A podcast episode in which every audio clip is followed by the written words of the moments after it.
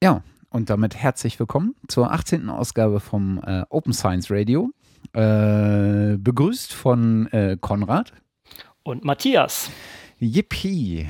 Hallo. Das geht ja hier wie bei äh, der Sendung mit der Maus und, und, und, dem Elefanten. Und dem Erklärbär. Ach nee, das ist noch was anderes. Na gut, aber ja. Äh, genau. Ähm, wir haben uns wieder zu. Nein, Quatsch. Äh, wo fangen wir denn an? Am besten wir fangen wieder an mit äh, ähm, Hausmeisterei, würde ich sagen, oder? Genau, wie immer, damit wir hier mal wieder die Bude sauber kriegen, dass uns da sich wieder alles angesammelt hat. Und wir haben äh, ein äh, klein äh, wenig äh, Nachträge. Wir haben ein paar Hausaufgaben gemacht äh, und äh, wir haben dankenswerter wieder, dankenswerterweise wieder Einreichungen bekommen. Und ähm, ich fange einfach mal an. Ja, genau. Denn, äh, wir hatten ja in der letzten Folge gesagt, ähm, nachdem wir auf äh, die äh, Indiegogo äh, Crowdfunding-Aktion ähm, vom äh, Open Access Button äh, gekommen sind, ähm, dass ich die Jungs einfach mal anschreibe. Habe ich dann auch getan und habe einen Kommentar bei Indiegogo hinterlassen und äh, habe dann irgendwie ein paar Tage später äh, nochmal äh, per Twitter nachgehakt und äh, siehe da, äh, es gab äh, in der Zwischenzeit dann tatsächlich auch einen äh, Blogpost, wo genau das aufgegriffen wurde und mal so ein paar Features ähm, ähm, dargelegt wurden, die wünschenswert oder denkbar sind, wenn diese Indiegogo-Finanzierung durchkommt. Und das Ganze haben sie in einem, in einem Blogpost gemacht, ähm, bei äh, sich selbst im Blog, äh, den wir auch gerne noch verlinken können. Ähm, da sind eine ganze Reihe von, äh, von Features. Ähm, ich habe halt so ein bisschen das Gefühl, dass, äh, dass es etwas schwer werden könnte, weil mhm. Momentan äh, liegt, glaube ich, die Beteiligung bei irgendwie 63 Unterstützern und knapp 80 Prozent des, äh, des gesteckten Ziels. Mhm. Und es sind noch zwölf Tage. Ähm, also man soll ja die Hoffnung stirbt zuletzt, aber ich befürchte fast, dass sie sich das gesteckte Ziel nicht erreichen werden. Und äh, da sie ja vor allen Dingen äh, davon äh, die Programmierarbeit zahlen wollen, ähm, wird wohl das ein oder andere zumindest nicht sehr schnell umgesetzt werden. Hm. Schade. Ja, ja, hm. ich, ich ich habe aber auch auf der anderen Seite wiederum das Gefühl, äh, dass äh, diese Crowdfunding-Geschichte nicht das äh, letzte sein wird, was wir da an finanzieller Unterstützung sehen werden. Ich habe so ein bisschen das Gefühl, dass es irgendwann von woanders herkommt. Das wäre schön, wenn sich irgendein Funder daran setzt und äh, denen ein bisschen Geld zuschiebt. Wenn man das richtig verkauft, dann könnte ich mir das auch gut vorstellen, dass da, sagen wir mal, staatlicher Funder oder halt eine andere Institution einspringt für solche Sachen. Das äh, ja. ist, definitiv, ist definitiv in ihrem Interesse, muss man sagen. Ne? Ja, das ist ja. etwas unkonventionell, aber klar, die könnten bei sowas gut einsteigen. Ja. Es, sind, es, sind, jetzt auch nicht Millionen, die sie haben wollen. Von daher ist das äh, vielleicht auch Nee, also, also 20.000 britische Pfund sind jetzt auch äh, jetzt kein Riesenbetrag. Äh, ne? genau. Es ist zwar schon auch eine Stange Geld, aber ähm, dafür haben sie halt auch ein paar Features, äh, die das Ganze sehr viel funktionaler machen. Mhm. Und äh, das finde ich irgendwie ähm, äh, doch durchaus äh, unterstützenswert. Naja, man wird es sehen. Ne, werden wir auf jeden Fall äh, verlinken. Yep wir bleiben dran. Genau, genau.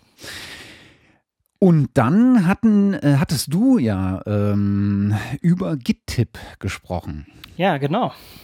Und äh, siehe da, ähm, äh, am, am darauffolgenden Tag, glaube ich, hat die äh, Katrin vom äh, Conscience ähm, oder Conscience Podcast äh, auch noch einen draufgesetzt und hat uns mal hingewiesen auf ähm, das Projekt äh, Bounty Source. Mhm. Äh, und wenn ich es richtig verstanden habe, ist das ähm, im Prinzip so eine Art äh, Crowdfunding explizit für Open Source Projekte, also Entwicklungsprojekte. Genau so, ja. Genau, so habe ich das auch gesehen. Genau. Du kannst sozusagen den Projekten, wo du meinst, äh, dass denen ein bisschen ähm, ja, finanzielle Unterstützung gut täte, direkt ansprechen und direkt unterstützen damit, genau. Ja. Und was ich halt extrem cool finde daran ist, äh, das bringt die Projekte so ein Stückchen weit aus der, ähm, aus dieser äh, Indiegogo, äh, Start Next, äh, Kickstarter. Ich muss erst unglaublich viel Arbeit reinstecken äh, und Kapazitäten aufwenden, um das Video zu machen, um irgendwie den, die Texte zu schreiben, um mir irgendwie äh, diese äh, Perks zu überlegen, das Ganze anzumelden und sowas. Und das scheint mir hier so ein Weg drumherum zu sein, ein Stückchen weit. Ähm ich, ich, ich, lache, weil zu dem Problem, was du gerade ansprichst, ja? gibt es einen hervorragenden XKCD. Das ist der XKCD äh, 1055. Ich verlinke. Ja. Dass du sozusagen erst Geld sammeln musst, um, um dein cooles Video zu drehen, damit du dann später deinen Kickstarter fahren kannst. Ah, stimmt, das war das Kickstarter-Ding. Ja, ja, ja, genau, ja. genau. Genau, und äh, ich meine, zu, in, zu gleichen Teilen ist dann wiederum die, äh, das Problem, dass du ähm, natürlich, äh, naja, genau das wieder nicht machst. Ne? Also du überlegst dir nicht, äh, wie kann ich denn jetzt mal das, Pro, äh, das Projekt oder mein Projekt so beschreiben und so aufbereiten, dass es Leute fördernswert empfinden. Mhm. Und das hat so zwei Seiten einer Medaille, aber was ich halt ganz cool finde, ist einfach, du äh, kannst bei Bounty Source deine, deine Projekte anmelden. Äh, und äh, die Leute können dir halt einfach im Vorbeigehen was in den Hut werfen, ohne dass, äh, dass du dich jetzt großartig verpflichtest, ihnen irgendwas zukommen zu lassen. Ähm, wenn ich es richtig gesehen habe, ich habe jetzt leider nur einen, ähm, naja, recht oberflächlichen Blick drüber geworfen. Mhm. Aber irgendwie finde ich diesen Ansatz irgendwie auch ganz cool. Und gerade für Open Source äh, Entwicklungsprojekte äh, finde ich das ganz, ganz nett. Genau, ist wieder mal eine andere Nische, die da irgendwie abgedeckt wurde. Ne? Das ist äh, eigentlich, ja. eigentlich schön, dass sich da, ich meine, die, diese verschiedenen Sachen können sehr gut nebeneinander existieren, muss ich sagen. Also ja. sei es äh, GitHub, äh, äh, Flatter und, und Bounty Source. Ja, das ist schon, ja. schon schön. Mhm. Also das finde ich, äh, find ich ganz nett. Und ich fand die Beträge, die da jetzt zusammengekommen sind, auch gar nicht so ähm, äh, gering. Ne? Also hier so ähm, JS-Git und äh, NeoVim, ähm, mhm. Äh, die haben, liegen da schon weit über 30.000 Dollar, was ja. da zusammengekommen ist. Ja. Das finde ich irgendwie ganz cool. Wobei da drunter steht Raised äh, und ich mir noch nicht sicher bin, was der Unterschied zwischen Raised und Bounties ist. Ähm, Uh, das habe ich jetzt auch nicht gesehen, muss ich sagen. Doch, aber die, die sind drüber. Dann haben wir Gold äh, 30.000 und dann haben sie 34.000 zum Beispiel ah. geraced, ja. Also von daher. Ich glaube, das ist genau der Unterschied. Du kannst sozusagen mhm. so ein mhm. Fundraising machen. Mhm. Äh, da gibst du, ähm, äh, wie es jetzt bei, äh, bei JS-Git zum Beispiel ist, mhm. da gibst du halt äh, auch so Beträge vor, mit denen du gerne unterstützt werden möchtest und gibst ein konkretes Ziel aus und ein mhm. Und dann kannst du das über diese Bounties äh, machen, äh, die wiederum nicht genau das nicht haben, nämlich diese vorgefertigten ähm, Unterstützungspakete ähm, und ein Ablaufdatum, sondern das ist halt ein Projekt und das läuft auf diesem Ding und die Leute können halt äh, wie in so einen Topf einfach ähm, äh, ihren Obolus reinschmeißen und dann sammelt sich das halt über die Zeit an. Okay, das ist eine Möglichkeit. Ich sehe ja sogar Bounty Source selber gibt da auch teilweise Geld dazu. Also hier bei, bei dem JS-Git ähm, hat Mozilla 25.000 reingeschmissen, Adobe hat 5 reingeschmissen, 5.000 und Bounty Source selber 600. Ah, ja, ist auch interessant. Ja, ja okay. Ist, ich muss sagen, die, die Darstellung ist eigentlich ganz cool. Diese Top-Backers, muss ja. ich sagen, das ist eigentlich, äh, eigentlich ganz cool gemacht, ja. Ja, ja. Also wer, wer da äh, äh, Lust hat, äh, der kann ja gern mal darin rumstöbern äh, oder uns aufklären, äh, falls wir das System dahinter doch nicht so äh, clever durchschaut haben.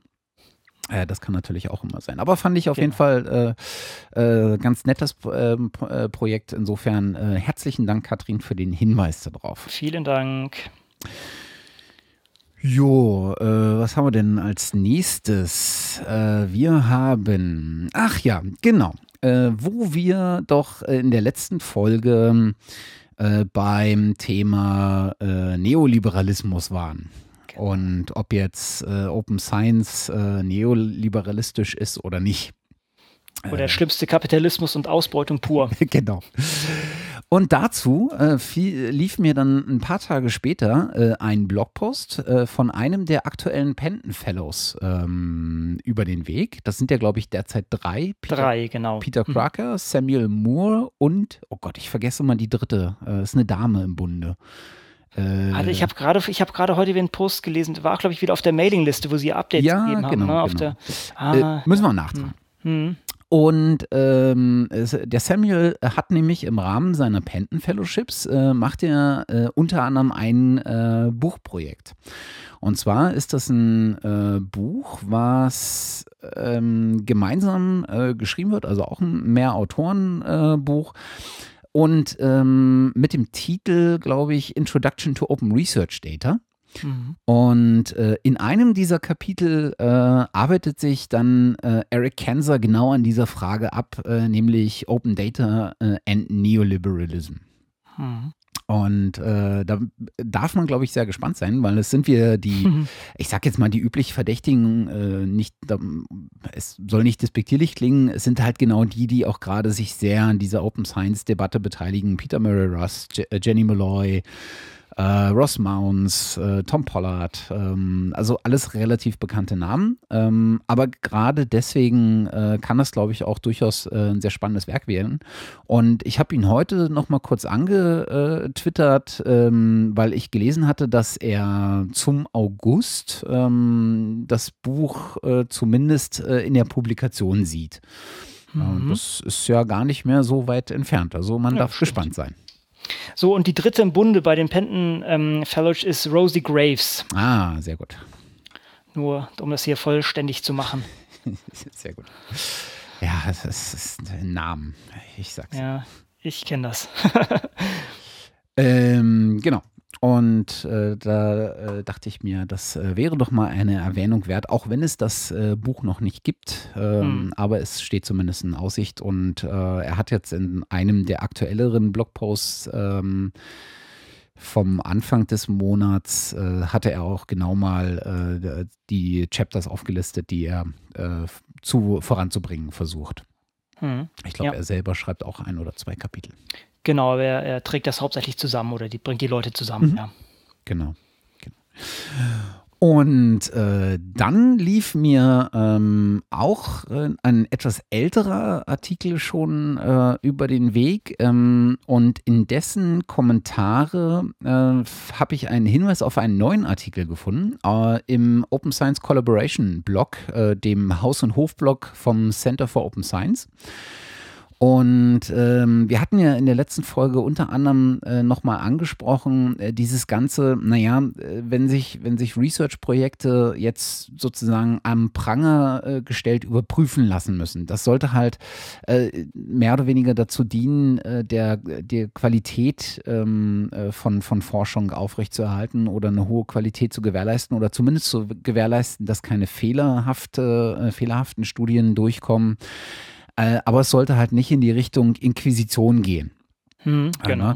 Äh, und äh, siehe da, auf dem, äh, auf dem äh, Blog vom äh, Open Science Collaboration äh, findet sich tatsächlich Anfang Mai ein Artikel, der genau das im, im Auge hat, von John Grahal, den ich jetzt noch nicht kannte, muss ich zugeben. Er lief mir noch nicht über den Weg. Nee, nee kenne ich, kenn ich jetzt auch nicht, muss ich ganz ehrlich sagen. Ich überlege gerade, ich, nee, habe ich jetzt auch keinen, nichts im Köpfchen. Genau. Unter dem Titel Avoiding a Witch Hunt, uh, What is the next mhm. phase of our scientific inquisition? Ja, und äh, er ging über dieses Beispiel, äh, was da aus der, aus was Neurowissenschaften oder äh, aus der Psychologie kam, wo genau das war, dass eine Studie irgendwie ähm, manipulierte Daten waren es, glaube ich, in dem Fall, äh, mhm. enthielt.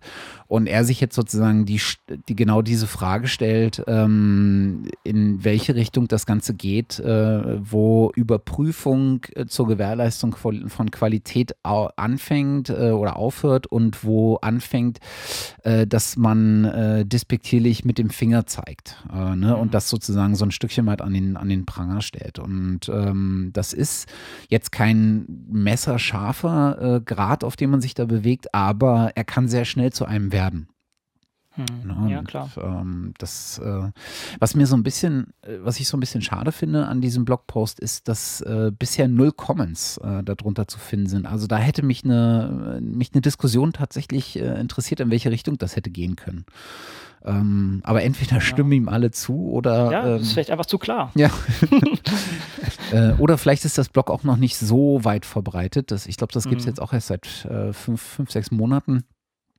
Ähm, naja, auf jeden Fall äh, durchaus lesenswert. Äh, ich finde ich immer gut, wenn man, äh, wenn Leute sozusagen nicht von der Seite kommen, von der ich mich ja auch immer erwische, dass ich nämlich äh, total begeistert davon bin und sage, ja, wir müssen und das ist eine super Idee, sondern halt das Ganze auch mal auf diesen Prüfstein stellen und auch mal umdrehen und von der anderen Seite, äh, da wo kein Licht hinkommt, äh, versuchen ja. anzugucken. Ja, es ist wichtig, solche Probleme im Vorfeld zu besprechen, ne? dass ja. man das, ähm, denn das ist ja ist halt auch eine Möglichkeit oder ist ein mögliches Problem und wenn man das von vornherein diskutiert und angeht, dann kann man da vielleicht auch Mechanismen schaffen, die, die dem entgegenwirken. Genau. Jo, ähm, was lief mir denn äh, noch über den Weg? Äh, ja, dann, dann gibt es nämlich sozusagen Code, ne? Genau. Ja, hatten wir, glaube ich, auch drüber gesprochen in der, in der letzten Folge. Habe hab ich sogar schon gemacht. ah, ernsthaft? Ähm, ja, ja, denn ähm, letztendlich, worum geht es eigentlich? Also, äh, das ist ja schon länger bei, bei Mozilla und ähm, äh, so gibt es ein Science Lab und die haben unter anderem haben sie jetzt eine Zusammenführung von äh, GitHub und äh, Zenodo und Figshare ähm, angestrebt. Soll heißen, wir wollen auch Code als ähm, ja, als wichtiges Element wissenschaftlicher Publikation ansehen und dafür braucht man zum Beispiel eine DOI, ne, also ein DOI, DOI, um halt entsprechend ähm, Sachen zitieren zu können. Und ähm, da gibt es jetzt Bestrebungen, oder was heißt Bestrebungen? Jetzt ist es jetzt implementiert, dass man Code bei Zenodo ablegen kann, als auch bei Figshare. Und ich habe das mein Paper, was ich jetzt, äh, glaube ich, schon in der dritten Sendung jetzt sozusagen hier zum, auf den äh, heranziehe, auch da habe ich das schon gemacht. Sozusagen, wenn du da in, auf BioArchive gehst, ja, ähm, ich habe sozusagen in, in dem Paper konnte ich meinen eigenen Code zitieren, weil ich den in Figshare reingepult habe von GitHub. Und ich, man kann sogar auch updaten, das ist auch ganz cool. Also ich habe ich hab jetzt erstmal nicht die aktuellen äh, Versionen gemacht, sondern ich habe sozusagen so, was ich submitted habe, reingetan, aber ich habe sozusagen einen Link auf mein Repository und kann da immer sagen, da gibt es den aktuellsten Code. Ich glaube, die haben es noch nicht automatisiert, dass da bei jeder Revision eine, eine neue, oder bei jedem Release eine neue ähm, äh, ja, Instanz bei, bei Figshare äh, produziert wird. Aber das ist jetzt ganz nett, also man kann das mit ein paar Mausklicken, kann man sich die Sachen rüberziehen. Und das wird auch relativ nett dargestellt. Was ich hier gesehen habe, bei Zenodo bekommt man dann sogar so, ein, so, ein, so einen kleinen Button, der dann auftaucht und den DOI äh, anzeigt. Das habe ich bei Figshare so, äh, ja, bei Figshare noch so noch nicht gesehen. Mal gucken, das ist aber, denke ich, nur eine kleine, klitzekleine äh, Sache. Ich weiß nicht, wahrscheinlich kennt das jeder so. Äh, da werden die Downloads zum Beispiel, kann, sich, kann man sich einen, But einen Button anzeigen lassen oder äh, was wird noch, äh, ob zum Beispiel ähm, Travis CI, also ähm, Continuous Integration, die Sache Sachen baut und da gibt es halt auch einen Button in dem Fall für die DOI. Und das ist eigentlich ganz nett. Das ist, denke ich, ist wirklich die richtige Richtung, dass das auch gewertschätzt wird und dass man sozusagen als jemand, der ja, Code produziert und sagen wir mal so weniger ein Paper auf den Tisch legen kann, dass der sich dann gewertschätzt fühlt und dass sowas dann auch mit in die Sache einfließt. Ja. Es trifft vor allen Dingen so einen Punkt, den, den, äh, über den wir uns ja auch schon unterhalten hatten und von dem dann auch äh, Feedback von äh, Oliver kam, äh, nämlich dass, äh, dass, dass diese Arten oder die Möglichkeit zu zitieren halt nicht nur auf das geschriebene Wort in irgendwelchen wissenschaftlichen Papern beschränkt ist, sondern in der Tat dann auch auf Daten erweitert wird, auf Code erweitert werden kann ähm, und, und du sozusagen immer klar machst, wo ist das Original und ich bin eine Kopie davon. Mhm. Äh, und das finde ich einfach äh, total super. Ja, die Provenance. Ja, jetzt, jetzt bräuchte man eigentlich jetzt, um den Bogen noch ganz, ganz äh, an den Anfang zurückzuführen, jetzt bräuchte man das gleiche noch bei Orchid. Sozusagen, dass ja. ich über Orchid dann sozusagen irgendwie noch die Abteilung Code habe oder was auch immer, irgendwelche Other Items oder was auch immer, um, um dann sozusagen über die DOI da irgendwie noch die Referenz reinzukriegen. So, hier ist meine Paper, hier ist meine Code, äh, hier, ist, hier sind meine Programme. Ähm, das fände ich noch ganz nett, aber ich bin da sehr zuversichtlich, dass das auch in, ja. in balde aufschlagen wird. Ich wollte gerade sagen, ich glaube, die, also das, was da in den letzten Monaten an Entwicklungen auch bei Orchid reingegangen ist, äh, ähm, da, das würde mich arg wundern, wenn die das nicht auf dem Schirm hätten und nicht auch äh, irgendwann demnächst dann umsetzen. Hm. Ja. Äh, wo wir gerade bei GitHub waren. du hattest ja. irgendwann vor kurzem mal angeregt, hey, lass uns doch die Shownotes irgendwie mal bei GitHub äh, einstellen. Wenn dann wenn jemand Lust hat und Fehler feststellt oder Ergänzungen machen will, ähm, dann äh, kann man das da ja irgendwie am, am leichtesten tun. Genau. Und äh, das habe ich Und jetzt du hast es mal gemacht. Genau. äh, Ein großes Bravo, Bravo, Bravissimo. ich weiß ehrlich gesagt cool. noch nicht, ob das irgendwann jemals jemand ähm, ähm, nutzen wird. Ähm, Ich werde das machen. Ich habe schon was auf dem Radar. ah, sehr gut, sehr gut. Ich, war nur wieder hier zu mich äh, zeitlich an der Grenze, aber ich habe ich hab schon was, ein- einen Anschlag vor. Und wenn wir das jetzt hier propagieren, ich meine, bisher weiß es ja niemand, aber jetzt pro, pro, äh, propagieren, lalala, jetzt propagieren wir das Ganze hier. Also ihr könnt hier, wenn wir irgendwas vergessen sollten, könnt ihr n, äh, die Sache forken, könnt ähm, die Sache entsprechend anpassen und dann könnt ihr einen Pull-Request an Matthias schicken. Genau. Und dann werden die Sachen ja auch eingebaut. Ja, ja, ja. Finde ich sehr cool. Ja, und dann, äh, da, jetzt müssten wir uns bloß noch überlegen, und da bin ich ehrlich gesagt noch nicht ähm, so weit, wie, äh, wie ich es gerne wäre mit der Überlegung. Äh, Das Mhm. eine ist ja sozusagen Ergänzung machen äh, dessen, was erwähnt wurde, äh, oder äh, Berichtigungen. Das andere ist weiterführende Sachen. Wie macht man die eigentlich kenntlich? Da müsste man sich irgendwie nochmal äh, noch mal eine, eine Überlegung ähm, äh, anstellen. Äh, Ja. Mittlerweile veröffentlichen wir die ja im äh, Open Show Notes Format. Und Mhm. äh, vielleicht kann man da, ähm, das muss ich mir irgendwie mal genauer angucken, ähm, vielleicht kann man da über einen äh, Hashtag arbeiten, der dann irgendwie sowas sagt wie Ergänzung äh, oder Mhm. sowas und dann mit einem bestimmten Symbol in den Shownotes hinterlegt wird oder sowas. Das wäre sehr cool, das wäre passend, ja. Hm. Mal sehen. Aber schon mal ein toller Anfang. Ich finde es klasse. Genau, genau. Äh, irgendwann musste es ja mal so weit kommen. War unausweichlich, ja. Ja. Äh, macht auf jeden Fall irgendwie äh, Spaß, so ein bisschen in GitHub rumzuwerkeln. Das finde ich immer, äh, irgendwie immer ganz, ganz lustig. Ja, vielleicht sollte man den Leuten das auch sagen. Man muss, ähm, also man kann auch, äh, also beziehungsweise GitHub hatte auch einen, einen äh, Web-Editor. Das heißt, man kann auch die Sachen online editieren. Also man muss jetzt nicht, nicht hier großartig die Sachen äh, runterziehen, einen Texteditor anschmeißen und so, wenn man sich äh, mit sowas noch nicht ausreichend auseinandergesetzt hat, das kann man auch mehr oder minder online machen. Ja, ja, ja. Genau. Ähm, dann gibt es, ähm, sind mir zwei Dinge über den Weg gelaufen. Mhm. Ein äh, nicht so erfreuliches, äh, aber ich denke, das hat man fast äh, kommen oder geahnt, äh, dass es so Ja. kommt. Äh, und ähm, dann äh, ein, äh, ein, ein Tool, was wir äh, im, beim letzten Mal noch nicht erwähnt hatten, was mir danach über den Weg lief. Vielleicht fangen wir damit an. Wir hatten das letzte Ja. Mal gesprochen über Mendeley und Zotero und sowas. Äh, übrigens habe ich danach äh, wieder angefangen, Zotero ähm, äh, mehr zu benutzen und ich finde Ja, mittlerweile Mhm. in der aktuellen Version ähm, kann das schon erheblich mehr, als es damals konnte. Mhm. Also ich bin mittlerweile recht zufrieden damit. Das ist auch mein, mein, mein Arbeitspferd für diese Sache, muss ich sagen. Also, wie schon gesagt, das ist klar, wäre noch cool, ein bisschen editieren in solchen Sachen. Also, wenn ich Sachen highlighten könnte und das entsprechend abspeichern könnte. Äh, aber ansonsten finde ich das eigentlich sehr cool. Jo. Ja. Genau. Und ähm, jetzt lief mir eine App über den Weg, äh, die sich Papers nennt. Und äh, das Ganze ist ähm, ähnlich wie Sotero, auch so eine Standalone-App, äh, die du als Desktop-Variante oder als mobile Variante benutzen kannst. Und äh, die versucht, äh, so einen etwas breiteren Ansatz zu fahren. Ähm, und zwar so ein Stückchen weit, naja, alles in alles vereinen will. Ne? Es nennt sich irgendwie äh, die Personal Library of Research. Also was du, was du damit machen kannst, du kannst deine Paper, die du ohnehin schon hast, äh, ob es jetzt im PDF oder Online-Links oder DUIs oder sonst was, kannst du da drin verwalten. Äh, Im Prinzip wie eine äh, ganz normale Literaturverwaltung. Äh, du kannst aber da drin auch äh, suchen. Äh, und ich glaube, sie haben derzeit äh, so die gängigsten äh, Sachen eingebaut. Also du suchst halt äh, bei PubMed, bei Scopus, Hm. äh, Archive und noch irgendwas, vielleicht Google Scholar oder irgendwie sowas. Du kannst äh, das Ganze im Fullscreen lesen. Und was ich auch ganz nett fand, ist, du kannst es ähm, annotieren, kommentieren, vertaggen, so das, auch das Übliche.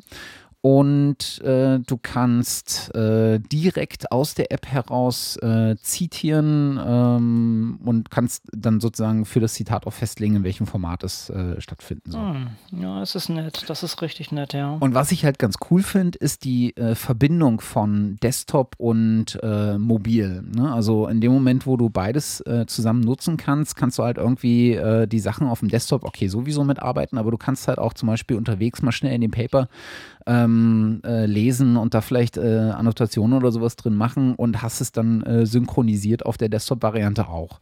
Und mhm. das finde ich irgendwie einen ganz netten Ansatz. Das Doofe dabei ist, dass es leider kein, äh, wenn ich äh, richtig geguckt habe, kann mich natürlich jetzt auch täuschen, das wäre ja irgendwie peinlich. ähm, ich glaube, dass du äh, da keine ähm, na, wie heißt das, äh, Testversion oder Trial-Version äh, hast. Mhm. Und es ist relativ teuer. Ähm, ja, oh doch, stimmt. es gibt doch eine Trial-Version. Ja. Ups, äh, ich nehme oh, alles zurück. Grade, oh, ich habe ja auch gerade irgendwo drauf gedrückt und es wird runtergeladen. Oh nein. Wobei, es, es, bringt eh nichts. Sie haben ein Linux-System und das ist hier, wie auch immer. ja, ja, das ist äh, momentan, ich glaube, Mac, ähm, I, iOS und äh, Windows, nee, nicht Mobile, sondern äh, normal Windows, glaube ich. Ja. Äh, Desktop-Version. Äh, kann es momentan. Ähm, also muss ich mir nochmal genauer angucken. Äh, auf jeden Fall sah es irgendwie ganz, äh, ganz nett aus. Okay. Auch sehr, also, sehr clean und aufgeräumt. Ja, die, die, mal gucken, ob das die ultimative Lösung für das große Problem aller Wissenschaftler ist. Wie organisiere ich meine, meine Papers digital? Wobei, oh gut, also die meisten machen, die machen es die meisten mittlerweile digital, ich weiß es gar nicht, aber, aber eine, eine wachsende Anzahl zum Glück. Ja, ja. Es gibt immer Leute, die sitzen da mit ihren äh, Papierordnern rum und schmeißen da die Sachen rein. Aber gut, jedem das sein. Also wenn, wenn die Leute damit klarkommen, ja, ja. dann können sie das auch so Allerdings. machen. Ja, also sah, sah, ganz nett aus und ich dachte so, oh, das ist irgendwie äh, sympathisch. Ist auch der Nach, das gibt es schon eine ganze Weile ähm, und ist jetzt neu gekommen. Äh, sind mittlerweile auch, ähm, wenn mich nicht alles täuscht, äh, bei Springer Science and Business Media äh, mit integriert oder der Verlag hängt da zumindest drin. Ähm, haben aber so alles in allem auch noch ein äh, recht sympathisches äh, Auftreten. Also so ein junges Team, was irgendwie versucht, so ein paar neue Ideen da reinzubringen. Ähm, kann man ja mal das Auge drauf behalten. Genau. genau. Wir bleiben auch hier wieder am Ball. Genau.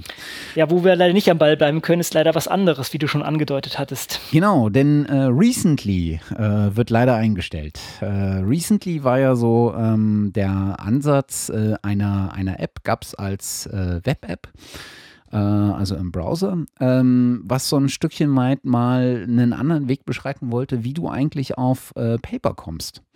Und äh, das äh, Thema war, das war sehr bio- und medizinlastig, äh, aber ich fand das ganz lustig und hatte hier auch schon eine Folge mit dem äh, Tobias Meyer, ähm, genau. Äh, Ed Weitergehen auf Twitter, der äh, so der Mastermind dahinter war, der das mit einem Designer und ein oder zwei Programmierern zusammen umgesetzt hat.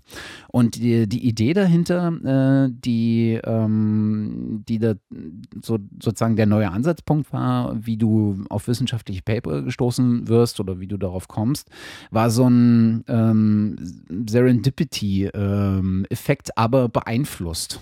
Ähm, also du stöberst nicht nur von einem zum anderen, sondern du nimmst sozusagen ähm, du hast so einen so Stream an Papern, der an dir vorbeirauscht und du sagst dann, das ist ein Paper, was mich interessiert und das ist ein Paper, was mich interessiert und daraufhin veränderst du den, äh, den Stream. Ähm, also äh, du, das, der, der Algorithmus erkennt sozusagen deine Vorlieben, nenne ich es jetzt mal, oder Interessen und schlägt dir daraufhin äh, geeignete Paper vor.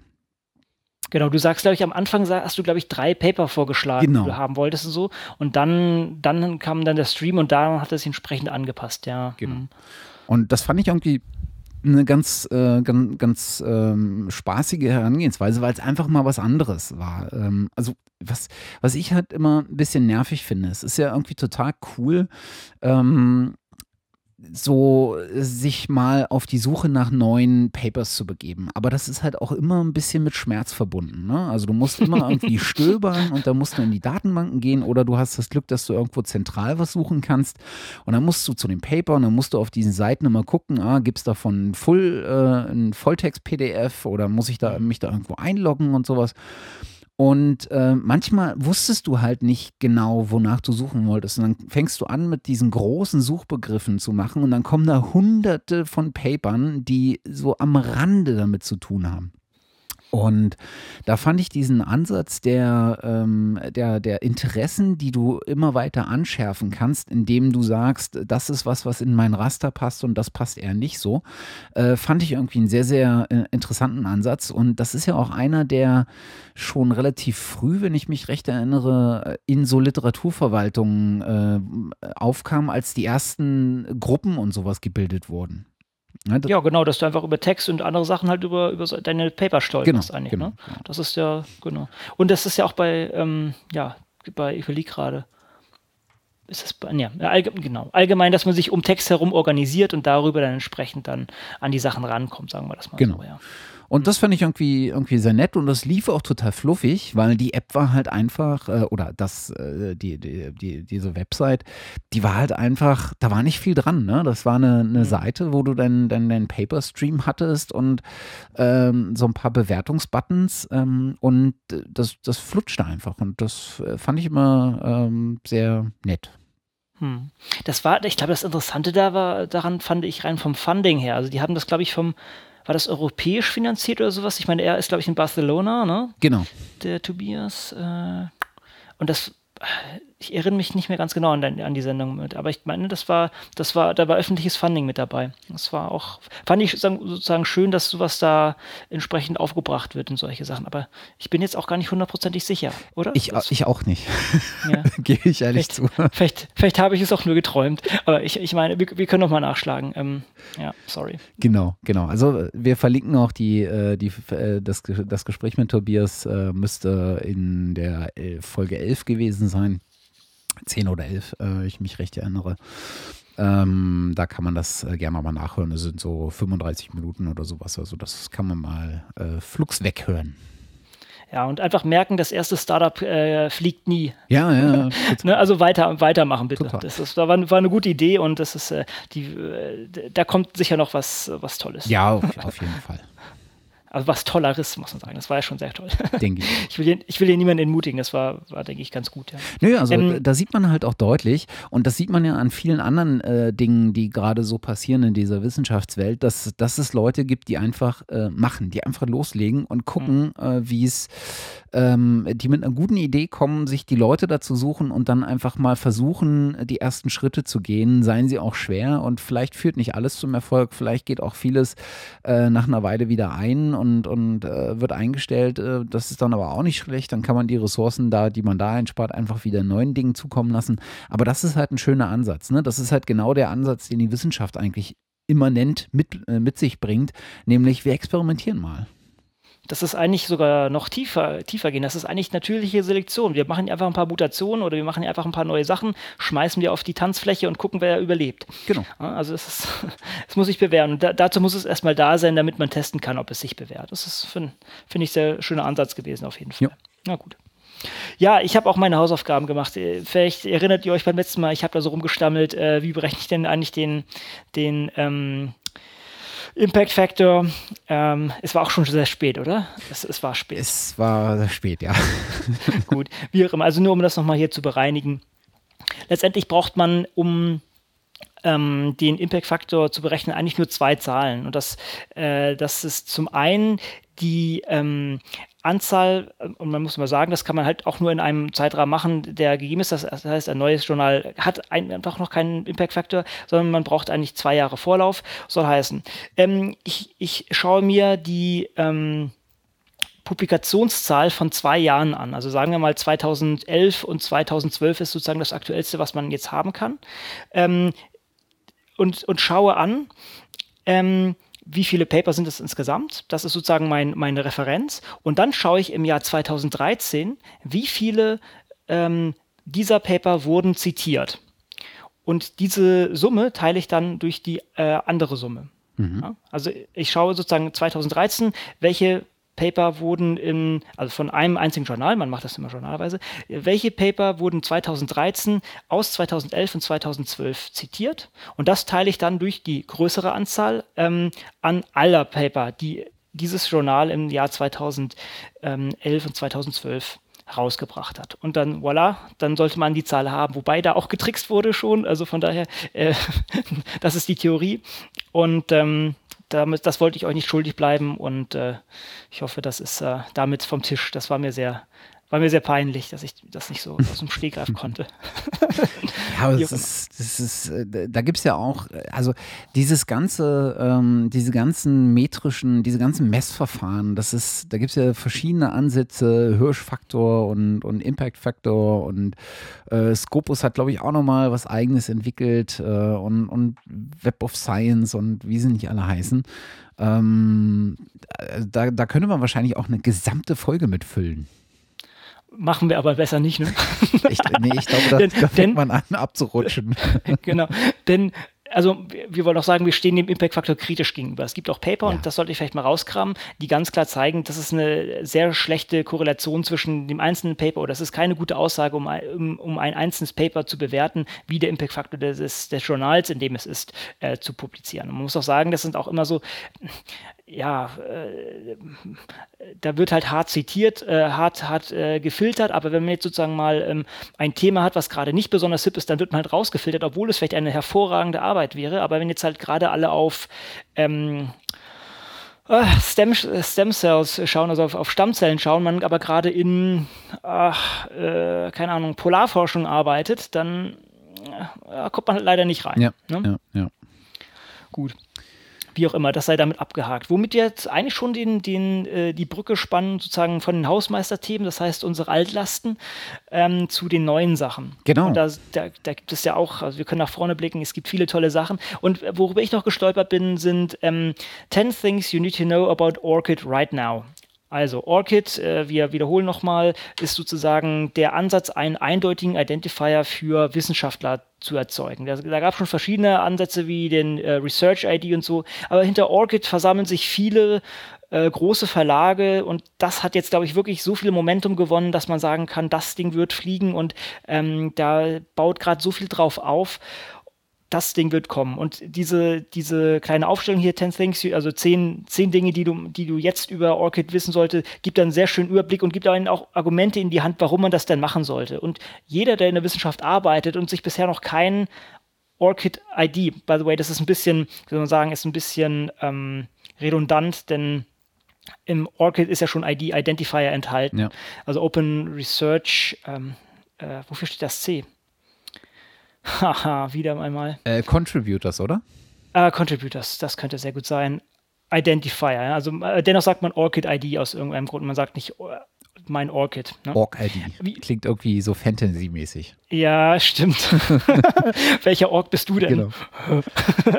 Gut, wie auch immer. Also mit diesem Org Identifier soll es darum gehen, äh, also sagen wir mal so, ein kleines Problem, wenn du äh, Max Meyer heißt oder noch viel schlimmer, ähm, äh, Lou Wei oder was auch immer, also äh, relativ häufig auftretende Namen hast und dann auf einem Paper stehst, dann hast du das Problem, dass du nicht diskriminiert werden kannst. Also im Sinne von nicht, äh, nicht unterschieden werden kannst, welcher Max Meyer es denn jetzt nun ist.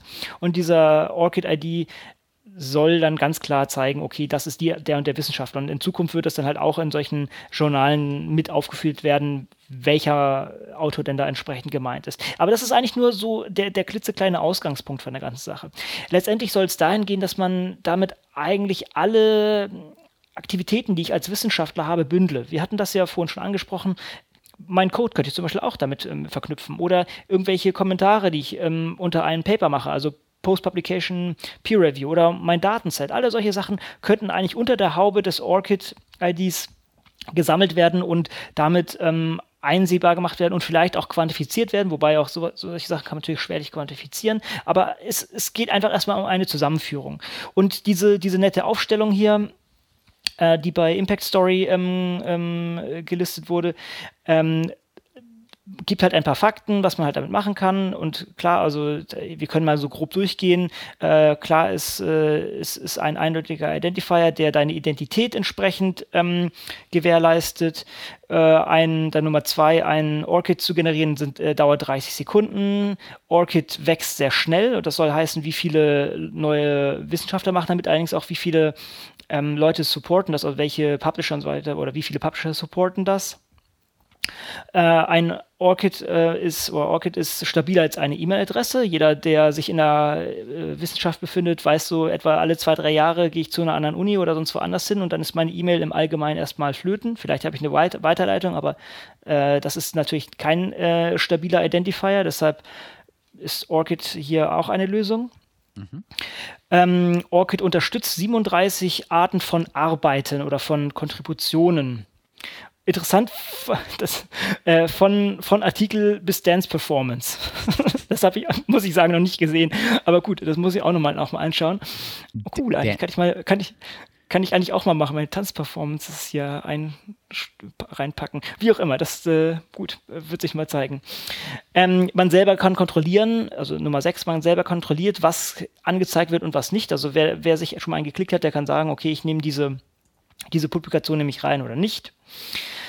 Ähm, OrchidID ist der, äh, ist die Verbindung von verschiedenen Services. Das ist sehr gut, dass man sozusagen jetzt ein einzige, einen einzigen Ort hat, wo man alle Sachen reinschmeißt und dann kann man Sachen rauspullen. Ja, das ist, das ist genauso, wie es sein soll, dass ich nicht irgendwie an 15 verschiedenen Stellen alle meine Paper wieder eingeben muss, wie das früher immer war, sondern dass ich einem Service sage, hier ist meine Publikation, wenn du willst, kannst du sie da rausholen, wenn nicht, dann nicht. Aber du kannst auch deine Sachen sozusagen reinpacken. Da, genau das brauchen wir. Und das ist ein, ja, das ist, das ist eine Lösung, die, auf die, also ich persönlich schon Jahre gewartet habe. Das ist wirklich äh, sehr klasse. Ähm, dann äh, achter Punkt, viele Journale, ähm, Funders und Institutionen ähm, äh, adaptieren jetzt auch Orchid. PLOS, Nature, Elsevier sogar ähm, sind mit dabei, Welcome Trust, NIH. Also das, das sind wirklich jetzt die Flaggschiffe dahinter, das soll heißen, da, kommt man auch bald gar nicht mehr drum herum, ja, zum Glück. Ja. Ähm, Und es wird einem zudem äh, sehr leicht gemacht, äh, die, falls du bisher anderes verwendet hast, sowas wie, äh, du hattest es schon gesagt, Research ID, Crossref, Scopus Author ID oder sowas, äh, kannst du halt äh, total easy äh, importieren. Mhm. Ja, musst es nicht händisch neu anlegen, alles. Genau, das ist wirklich hervorragend. Ähm, ja, wenn, wenn jeder ORCID nutzt, dann wird äh, die Wissenschaft oder wird, wird das alles besser. Das ist, man muss natürlich sagen, ist Netzwerkeffekt. Je mehr Leute das nutzen, desto besser wird es. Mhm. Das ist wie, wie ein Telefon. Wenn, ich, wenn, ich, wenn ein Mensch ein Telefon hat, dann bringt ihm das reichlich wenig. Wenn zehn ein Telefon haben, dann wird es schon besser. Wenn irgendwie äh, zwei Billionen ein Telefon haben, dann wird es, das jede einzelne Tool wird dann besser. Und äh, was natürlich für uns auch sehr wichtig ist, ähm, Orchid ist Open Source, ist, äh, ist Open Data und ist ein Community-driven ähm, Projekt. Also da, da kann man ähm, da steht jetzt keine Firma dahinter, die, die dann die Daten irgendwo vergräbt oder gegen viel Geld herauslässt, sondern das ist ein offener Ansatz. Das ist ja für uns ja auch das Wichtigste oder mitunter das Wichtigste. Also von daher, das sind mal zehn wichtige Schlagpunkte oder, oder nicht Schlagpunkte, ja doch, äh, Schlagpunkte, mit, mit denen man für Orchid argumentieren kann. Und wer noch kein Orchid hat, der sollte sich das mal klicken, also kein Orchid-ID hat, der sollte sich das mal anschaffen. Ähm, das ist vielleicht noch nicht so vom Webinterface noch nicht perfekt, muss ich sagen, aber das, das wächst gerade so enorm. Und ähm, da sieht man viele spannende äh, Sachen auf uns zukommen. Also wer es noch nicht hat, bitte klicken. Hm. Also was ich, äh, du hast ja gerade gesagt, äh, bis hin zu, die, dass die, ähm, was war es, 37 äh, Output-Typen sozusagen unterstützen. Works, Unter anderem genau. so Artistic Performance. Das macht ja, ja auch total Sinn, weil wenn du dir anguckst, was derzeit äh, ähm, total beliebt ist, das sind in Deutschland besonders Science Slams ist mhm. bisher kein wissenschaftlich anerkanntes Format, ist aber in der Tat ja. eine Artistic Performance. Ne? Ja, und wenn du dir in den Staaten anguckst, Dance Your PhD ist mittlerweile, ja. ich glaube, in der dritten Stimmt. Iteration der Contest und äh, wird derzeit auch von Science äh, gesponsert. Ne? Also ja. das sind durchaus Formate, die jetzt nicht hart wissenschaftlich sind, aber die, glaube ich, als Wissenschaftskommunikationsformate durchaus auch äh, mehr und mehr Beachtung finden. Und das äh, in, an der Hinsicht spiegelt vielleicht Orchid da eine Entwicklung, die äh, erst noch kommen wird. Ja, stimmt. Um, um hier wieder den, den Bogen zu alten Sachen zu schlagen, ähm, John Bohannon war das meisten, meines Erachtens, der äh, Dance Your PhD ja. ähm, entwickelt hat. Und das ist der gleiche, der die Sting, Oper das Sting Operation Paper, das Open Access Sting Operation Paper gemacht hat, genau. geschrieben hat. Ja? Also ja, schön, wie alles vernetzt ist, ne? Ja. Aber es ist ein sehr guter Punkt, ja. Super. Aber ich sehe hier bei diesen 30 Dingern noch kein Programm. Lass mal gucken. Code, nein. Program auch nicht. Also da müssen sie noch nachbessern. Ne? Zum, da werden wir nochmal anklopfen sonst. Ja, zumindest noch nicht äh, dediziert. Ähm, ja, ich sehe es hier in dem Überblick nicht, ich lasse mich gerne korrigieren. Äh, Datasets, Technical Standards, ja, mit Other äh, erschlagen sich natürlich alles. Ja, stimmt, da fällt dann alles runter. Aber nee, stimmt schon. Äh, ich weiß gar nicht, ob äh, naja, ähm, also zu Orchid wird es auf jeden Fall, das stellen wir ja öfter mal fest, zu Orchid wird es auf jeden Fall hier nochmal äh, sehr ähm, genauer was geben, ausführlicher was geben. Ich glaube, da würde sich auch ein äh, Gespräch mit jemandem, ähm, der dahinter steckt, äh, anbieten. Äh, hint, hint, genau. Martin Fenner. Genau. Hint, hint. hust, hust, Martin. Äh, Mail is coming, oder wie war das bei äh, Game of Thrones? genau. So. Ähm, oh, by the way, also äh, das, das war auch noch der letzte, oder das war, das war gar keiner von den zehn Punkten. Das, das kam da allerdings auch, man kann sich sogar sein mit eigenen Kaffeebecher customized machen, also sozusagen mit deinem, mit deinem uh, Orchid-ID drauf. Das fand ich sehr cool. Ja, also, allerdings. Das, das ist schon. Wer noch Geschenke für.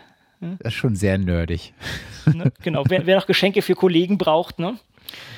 Großartig. Werden, werden anscheinend auch weltweit geliefert. So, okay. Ähm, ja, dann, wo bin ich noch drüber gestolpert? auf Kickstarter wieder mal. Also Crowdfunding-Plattform ähm, äh, wird gerade ein, nee, beziehungsweise nicht gerade, das ist nämlich gerade vor ein paar Stunden ist das nämlich ähm, fertig geworden. Ich habe es äh, vorhin noch getwittert. Ähm, und zwar ein Projekt namens Open Worm. Letztendlich geht es dabei um äh, die die Simulation von C. elegans, also ein, äh, ein, ein Wurm, ähm, der relativ populär ist in der äh, Entwicklungsbiologie, weil er eine feste Anzahl an Zellen hat. Äh, 1031, ich glaube, gibt es zwei Formen. Ähm, ja, wie auch immer. Also ich, ich komme ich komm aus der Mikrobiologie, von daher kann ich mich da mal rausreden, ist nicht mein Spezialgebiet. zu groß. aber genau, zu groß, viel zu groß. Nee, aber ich glaube, 1001, äh, 1031 hat, hat eine Form von denen. Auf jeden Fall ähm, hat das eine feste Anzahl an Zellen und ist deshalb entwicklungsbiologisch sehr interessant, ist auch transparent, das heißt, man kann sich das gut anschauen. Und da gibt es auch viele, viele Daten zu diesem Organismus. Und hier haben sich verschiedenste Leute aus verschiedensten Nationen zusammengesetzt und haben gesagt, wir wollen das Ding modellieren. Ähm, jetzt natürlich noch nicht auf äh, molekularer Ebene, aber sagen wir auf Zellebene eben weil da auch so viele Daten da sind und äh, wollen das dann im Browser zugänglich machen und ähm, ja, damit den Leuten die, dieses Tier verständlicher machen. Das ist komplett Open Source, ich glaube MIT-License, wenn ich mich recht entsinne. Und ähm, das ist, denke ich, ein schönes Projekt, was auch äh, Leuten dann diesen Organismus näher bringt und äh, auch, auch wie man so einen ein Organismus simulieren kann, näher bringt. Ich, ich fand es super lustig. Also, wenn man sich dieses Video anschaut, ähm, wo der Hauptprojektleiter, äh, glaube ich, entsprechend da redet, ich glaube, er hat es bewusst gemacht. Er, er steht da auch an diesem Cliff und ich glaube, es ist genau die gleiche Stelle, wo Carl Sagan da ja, genau. ähm, immer, immer einen zum Besten gibt oder gab. Und äh, ich glaube auch die, auch die Klamotten, das sieht so retro aus. Ich, ich, ich, ich möchte fast vermuten, der hat da wirklich die, die Sachen entsprechend angepasst. Also fand ich, fand ich sehr nett. Also dieses Video gibt einen schönen Überblick über die ganze Sache, worum es eigentlich geht.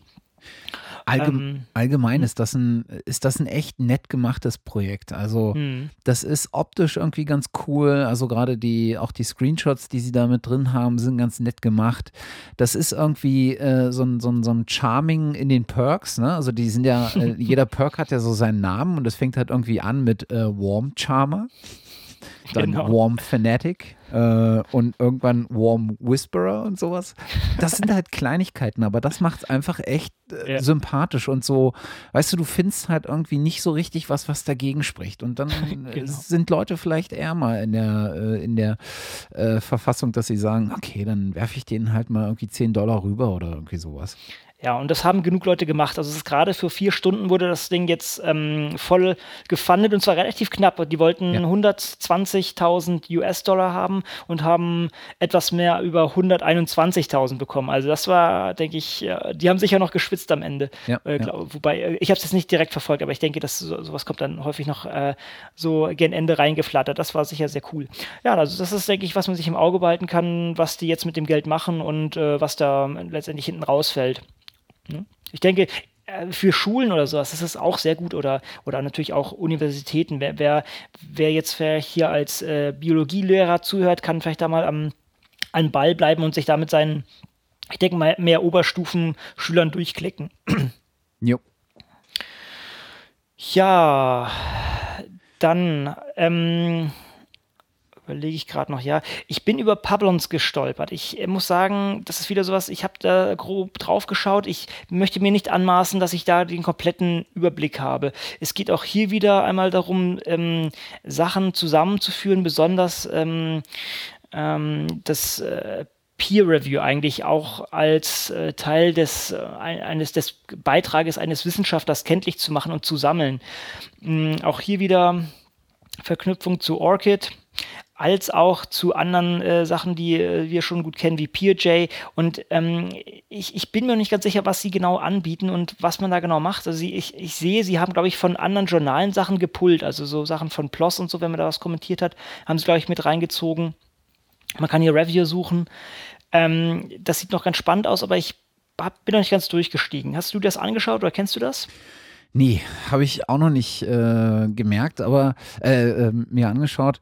Äh, ich frage mich gerade, woher denn eigentlich das Wort kommt. Äh, weil irgendwas, irgendwas klingelt da, aber Pablons. ich, hm. ich komme einfach nicht drauf. Ähm, und sie kommen ja mit so einem, äh, mit so einem Claim ähm, Evaluating Academic Research ähm, mhm. daher, der so generisch ist, dass du, dass, dass du da im Prinzip alles drunter fassen kannst. Also ja. Ja, also hier, hier sagen sie sonst hier, ne, ne, ne, ähm, also Pablons arbeitet mit, mit Reviewern, Publishern, Universitäten und äh, äh, wie sagt man, Funding Agencies, ähm, oh, ja, sagen wir Funding Agencies, ähm, um Peer Review in einen im ja, messbaren Wissenschaftsoutput zu transferieren oder zu, äh, zu äh, ja, umzuwandeln. Also äh, ich, ich denke, also es ist unglücklich gewählt, wie du selber sagst, denn das ist total breit, aber letztendlich geht es darum, die Peer Review irgendwie auch als solchen Output äh, zu, ja, zu, zu behandeln und entsprechend ähm, ja, zugänglich zu machen und, und zu, zu ja, zu quantifizieren, denke ich auch wieder. Ja. Mhm. Aber ich, ich weiß es nicht. Also ich würde ich würd mal sagen, auch hier bleiben wir wieder am Ball, was draus wird. Das ist vielleicht jetzt auch nur irgendwas, was aufgepoppt ist, wobei die haben halt PJ im Board und Altmetric. Von daher würde ich sagen, das sind jetzt nicht irgendwie äh, jetzt einfach nur so fix zusammengelötet. Das sieht schon solider aus. Aber ich habe ich es uns auch anderweitig jetzt noch nicht wirklich irgendwie, äh, noch keine Resonanz gehört. Ja sind auch hier wieder ähm, durchaus ähm, bekannte Leute äh, an Bord. Ähm, also wenn, wenn, man hier so Matthew Betts äh, und Dave Moskowitz und sowas, also das sind Namen, die man schon mal gehört hat. Mhm. Ja, nicht, nicht uninteressant. Äh, mal angucken. Genau. Okay. Äh, was haben wir denn als nächstes auf der Liste? Es gibt ein Motto für die Open Access Week 2014. Ja, ein, Doppel, ein, ein, doppeldeutiges eigentlich, ne? Ja, äh, ein merkwürdiges, wie ich finde. okay. Also vielleicht sagen wir mal, was die Open Access Week ist. Die Open Access Week ist eine äh, Reihe von Veranstaltungen, äh, die in der Tat äh, mehr oder weniger über die ganze Welt ver äh, verteilt stattfinden. Es gibt natürlich immer so Ballungszentren. Ähm, Berlin ist eines davon. Ähm, San Francisco ist immer ziemlich viel los. Ähm, aber es gibt äh, innerhalb dieser Woche, äh, die ist äh, vom 20. bis zum 26. Oktober, äh, finden halt äh, an sehr, sehr vielen Orten ähm, verschiedene Veranstaltungen in verschiedenen Veranstaltungsformaten statt ähm, zum Thema Open Access, um einfach so ein bisschen Awareness ähm, zu fördern, Aufmerksamkeit für das Thema einzuholen, neue Be Projekte bekannt zu machen, ähm, über bereits gelaufene Projekte zu informieren. Äh, das gibt ein relativ breiten, breites Angebot an ganz verschiedenen Veranstaltungen. Mhm. Ja. Und äh, das diesjährige Motto wurde gerade ausgegeben äh, vom, äh, wer hat denn da geblockt? Genau, der Nick Schocke hat da geblockt, der auch äh, unter anderem äh, bei Spark ist und unter anderem auch diese ähm, Berlin 11 Right to Research Conference gemacht hat. Und äh, das Motto für die diesjährige Open Access Week ist äh, Generation Open. Mhm. Hm. Hm. Ich wusste nicht Tja. genau, was ich davon zu halten habe. Ja, schauen wir mal. Warst du eigentlich mal auf der Open Access Week? Nee, war ich noch nicht. Warst du? Äh, ich war letztes Jahr mal auf zwei mhm. Veranstaltungen. Ähm, und ich versuche die ganze Zeit mir zu äh, äh, mal darauf zu kommen, was das letztjährige Motto war. Hm. Äh, irgendwie findet man jetzt auch nicht wirklich, ne? Irgendwie Previous Meetings oder Previous Events oder sowas. Nee, ähm, naja. Sehe ich auch nicht. Äh, ach doch, äh, Redefining Impact war's. Ah. Äh, Redefining Impact war das letztjährige und ich glaube, Set uh, the Default to Open Access war äh, das Motto davor. Irgendwie sind die sperrig. Die Titel. Also Redefining Impact ist ja gar nicht so schlecht, aber äh, Set the Default to Open Access ist irgendwie merkwürdig und Generation Open ist jetzt so breit gefasst. Ja. Hm. Ja. Naja, gut. Hm, naja. Müssen, müssen sich vielleicht einen anderen PR-Berater mal anschaffen oder so, keine Ahnung. Ja, ja. Äh, wir werden sehen. Ich weiß gar nicht so genau, ob es schon äh, Programmankündigungen gibt äh, für genau die äh, Woche. Ich habe noch keine gesehen. Äh, also stehen, glaube ich, noch keine Events wirklich fest. aber wenn das so langsam eintrudelt, dann kann man immer mal wieder ein Auge drauf werfen und mal schauen, was da so rumkommt an Veranstaltungen. In dem Zusammenhang würde ich gleich noch ähm, den kurzen Hinweis loswerden wollen, äh, dass äh, wer Lust hat, auf das äh, OK-Festival zu kommen, was ja in Berlin stattfindet Mitte des Jahres, ich glaube, das ist im Juli, mhm. der kann äh, bereits äh, sich Tickets klicken. Und zwar gibt es noch Early Bird Tickets für 120 Euro für alle drei Tage. Das ist 15. bis 17. Juli in Berlin. Und äh, noch sind auch Early Bird Tickets äh, verfügbar. Das Standardticket kostet sonst 150. Für Studenten gibt es das Ganze sogar noch günstiger. Genau, also 100, 400 Euro. Genau. genau. Es steht leider noch kein Programm fest. Ähm, Ach, ich, ich würde ja gerne, aber ich habe die Befürchtung, dass ich tagsüber zu nicht so viel komme und dann sind mir 120 Euro schon ganz schön viel Geld, muss ich ja, ja sagen. Ja, es ist, ist nicht ganz ohne, das ist wohl wahr. Ja. Aber es sind in der Regel, lohnt sich das. Äh, das ist eine, das sind extrem unterschiedliche ähm, ähm, Veranstaltungen, die da laufen. Äh, auch nicht nur Open Science, das ist sehr, sehr viel Kultur, Kunst. Ähm, ein ganz ganzer Teil Aktivismus ähm, kommt da mit rein und dann halt so das, das klassische äh, Wissensthema, das klassische Gesellschaftsthema. Äh, ich glaube, das genau das diesjährige Motto ist auch Open Minds to Open Action. Äh, genau. Was ich ein ganz gutes Motto finde. Ja, weg von dem Gelabere, endlich mal was machen. Genau, genau. genau. Ist ja aber auch das, was man so äh, in, jetzt das Jahr über schon gesehen hat. Ne? Also sehr, sehr viele kleine Projekte, die kommen. Hackdays hatten wir letztes Mal mhm. schon erwähnt. Äh, also was tun und was anfangen und mal loslaufen, äh, scheint momentan äh, irgendwie ähm, das gängige Motto zu sein. Mhm. Ja, das kann, kann man so beobachten, ja. Mhm. Also ich, ich werde auch auf dem Open Knowledge Festival sein. Also ich, äh, falls sich da jemand mal treffen möchte oder so, also ja, ich bin da. Wir sollten uns mal treffen. Wir sollten uns mal treffen. Das, auch, das hatte ich jetzt auch äh, schwer damit verbucht. Genau. Äh, genau, genau. Ja, ich habe ich hab lustigerweise vor, habe ich noch einen Vortrag ähm, in, in Dresden auch zum Thema Open Science. Das verknüpfe ich da zusammen. Und dann geht es sozusagen für mich in den Osten hoch sozusagen. Ähm, und dann steht direkt da das äh, Okay fest an. Ja, ja. Sehr schön. Das wird, äh, glaube ich, äh, werden, glaube ich, auch sehr äh, aktivitätenreiche drei Tage. Ja, das, äh, das wird sicher hammerhart werden. und, und dann, man trifft auch die Usual Suspects da, das ist, die sind auch immer, also ja, das ist immer, immer eigentlich eine gute Stimmung, da wird gefeiert. Das ist, das, das ist schon Spaß. Ja, ja, absolut.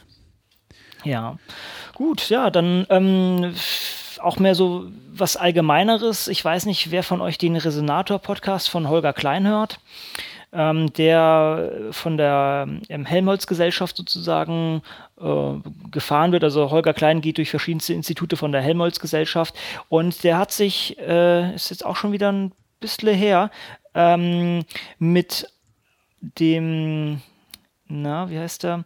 Ähm, Hans äh, Pfeifenberger vom ähm, Alfred Wegener Institut unterhalten und das Thema war Open Science und das war eigentlich ein sehr schöner, runder Überblick über das Thema, die Probleme, warum man Open Science braucht und äh, das finde ich gut, dass sozusagen jetzt auch hier so ein breit aufgestellter Podcast das mal das angeht und, und da an den Mann bringt.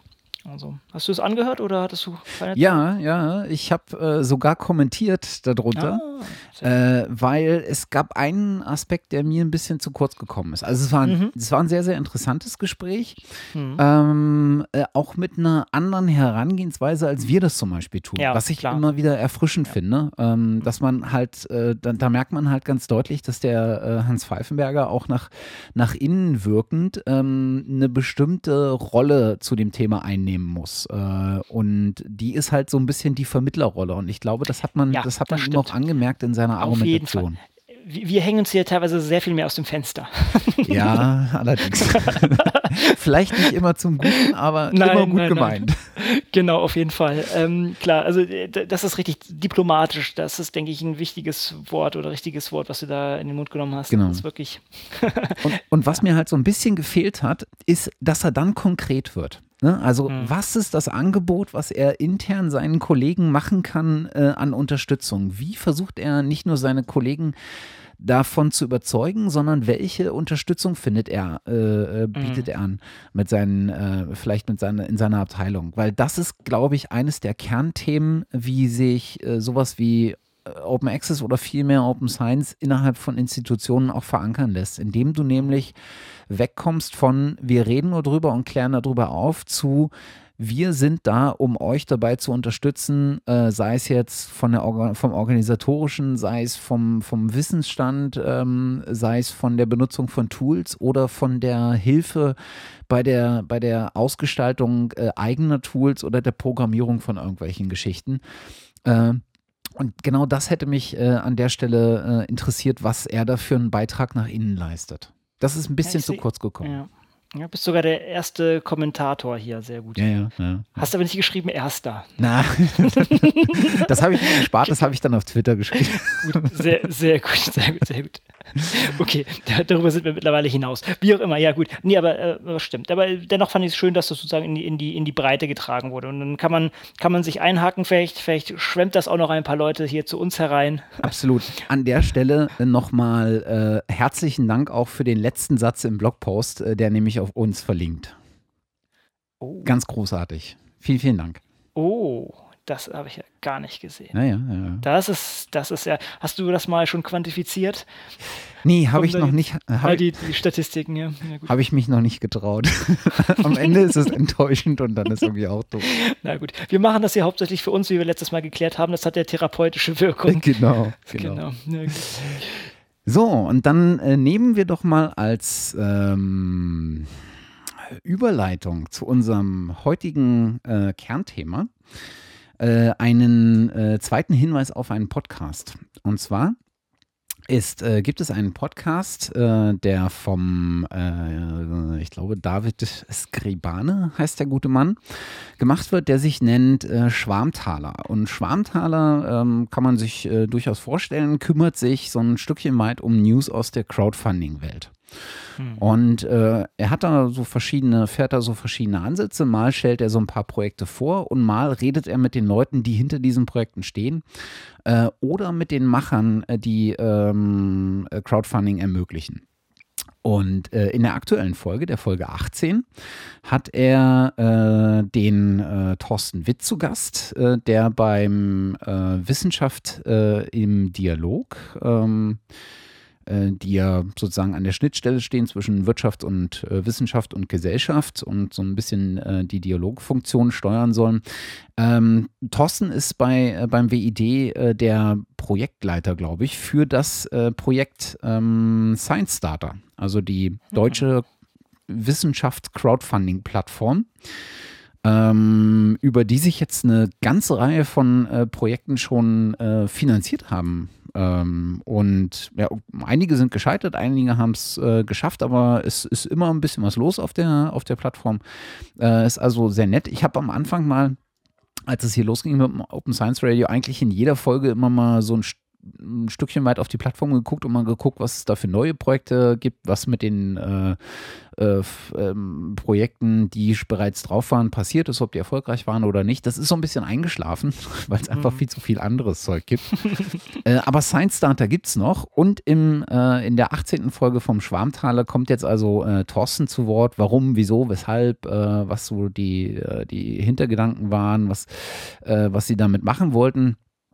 Und ähm, er hat auch äh, auf der Republika äh, dieses Jahr dazu äh, einen, äh, ich glaube, einen Lightning Talk gehalten, äh, auch zu Science Starter. Also wen das Thema Crowdfunding interessiert, insbesondere das wissenschaftliche Crowdfunding, ähm, was ja in Deutschland mit Science Starter erstmals sozusagen losgetreten wurde, was in den Vereinigten Staaten beispielsweise schon ein bisschen äh, verbreiteter ist mit SciFund und ähm, Mykrosa oder wie das heißt. Ähm, es gibt schon ein paar mehr Initiativen. Und Rockets. Genau. Äh, ja, ja. Dem sei die Folge auf jeden Fall äh, empfohlen. Mhm. Und ja, gleich, gleich mal gezogen. Bitte? Gleich habe ich gleich einmal gezogen. Das hatte ich bisher noch nicht auf dem Schirm. Genau, genau, genau. Das, das äh, auf die Ohren. Habe ich mir jetzt äh, gestern mal angehört äh, mhm. und äh, dem Thorsten kann man immer sehr gut äh, zuhalten. Der übrigens ein äh, zuhören, der einen ganz coolen Job hat. Denn im Prinzip sind, ist, ist der WID und insbesondere er mit seinen Kolleginnen und Kollegen mhm. dazu angehalten, einfach mal neue Formen der Wissenschaftskommunikation auch auszuprobieren, sich, cool. sich zu überlegen und auch auszuprobieren. Und das versuchen sie ja auch seit, äh, seit geraumer Zeit mit verschiedenen Projekten. Und unter anderem gibt es da ein Projekt, äh, was wir auch in der letzten Folge schon äh, hier äh, benannt haben, äh, was jetzt genau den Übergang äh, bildet zu unserem äh, Kernthema. Denn der WID ähm, hat vor kurzem eine Plattform lanciert ähm, zum Thema Citizen Science. Jo. Ich glaube. Du solltest, du solltest vielleicht noch sagen, WID, was das ist, ne? Also genau, das ist äh, die, äh, die, die Organisation Wissenschaft im Dialog. Äh, genau jene Organisation, die äh, sich sozusagen an der Schnittmenge zwischen Wirtschaft, Wissenschaft und Gesellschaft befindet und äh, für den Informationsaustausch zwischen diesen drei ähm, wie nennt sich das im publizistischen Teilgesellschaften? Hm, sehr schön. Äh, äh, äh, Teilsystem der Gesellschaft mhm. oder irgendwie sowas äh, befindet. Ähm, und ähm, der WID macht unter anderem äh, beispielsweise äh, die MS Wissenschaft dieses Binnenschiff, was einmal im Jahr durch Deutschland fährt, mit so einer äh, Wissenschaftsausstellung der großen Wissenschaftsorganisationen. Der WID macht auch äh, das äh, Forum Wissenschaftskommunikation, was jährlich äh, meistens im November oder äh, Dezember stattfindet, ähm, zum Thema halt äh, Wissenschaftskommunikation, neue Formate, alte Formate, was hat es gebracht, was soll es bringen, wo wollen wir hin. Äh, und äh, Science Starter und jetzt halt äh, Bürgerschaft Wissen mhm. ist die Plattform, die lanciert wurde. Und genau darum soll es heute gehen, nämlich um Citizen Science. Genau. Trommelwirbel. ja.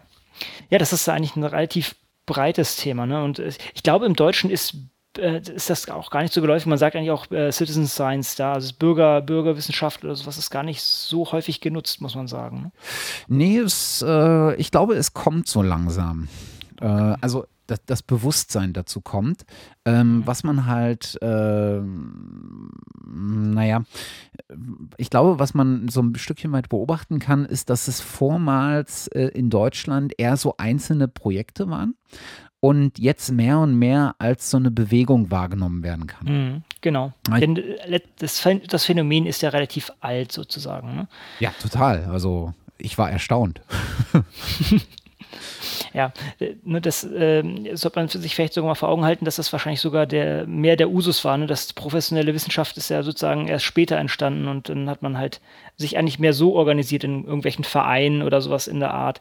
Äh, die klassische Sachen wie äh, Tierbeobachtungen oder, oder Pflanzenbeobachtungen oder solche Sachen. Das kann man schon in die Richtung äh, sehen und ähm, das wird jetzt sicher auch wieder etwas hipper werden sozusagen. Oder es wird gerade etwas hipper. Ähm, dass man äh, sich wieder zusammentut und, und äh, ja, Daten sammelt. Wobei wir da noch ein bisschen ins Detail gehen später, was man darunter alles verstehen kann. Aber prinzipiell ist das, ist das nichts Neues, sondern es formiert sich jetzt nur unter diesem neuen Schlagwort, Schlagwort Citizen Science erneut. Genau. Was ich erstaunlich fand, ist, ähm, als ich so ein bisschen mal zu, zu den Ursprüngen von, von Citizen Science äh, gelesen habe, ist, dass es wirklich schon so alt ist. Denn ich glaube, dass das ist vielleicht nicht das älteste, aber mit Sicherheit eins der ältesten Projekte geht tatsächlich auf das Jahr 1900 zurück. Hm, genau. äh, und äh, auf einen Bereich, der auch heutzutage noch, habe ich das Gefühl, so ein Stückchen weit maßgeblich ist im, in der Citizen Science Bewegung, nämlich in der Ornithologie. Hm. Also Vogelbeobachtung. Genau. Und äh, das allererste Citizen Science Projekt, was man so finden kann, ist ähm, das sogenannte Christmas Bird, der sogenannte Christmas Bird Count. Mhm. Äh, da geht es darum, äh, dass man, äh, dass, dass Freiwillige äh, sich angeschaut haben, ob jedes Jahr zu Weihnachten äh, eine bestimmte Vogelart wiederkehrt oder an einem bestimmten Ort ist. Und mhm. tatsächlich ist das Projekt, läuft das Projekt bis heute.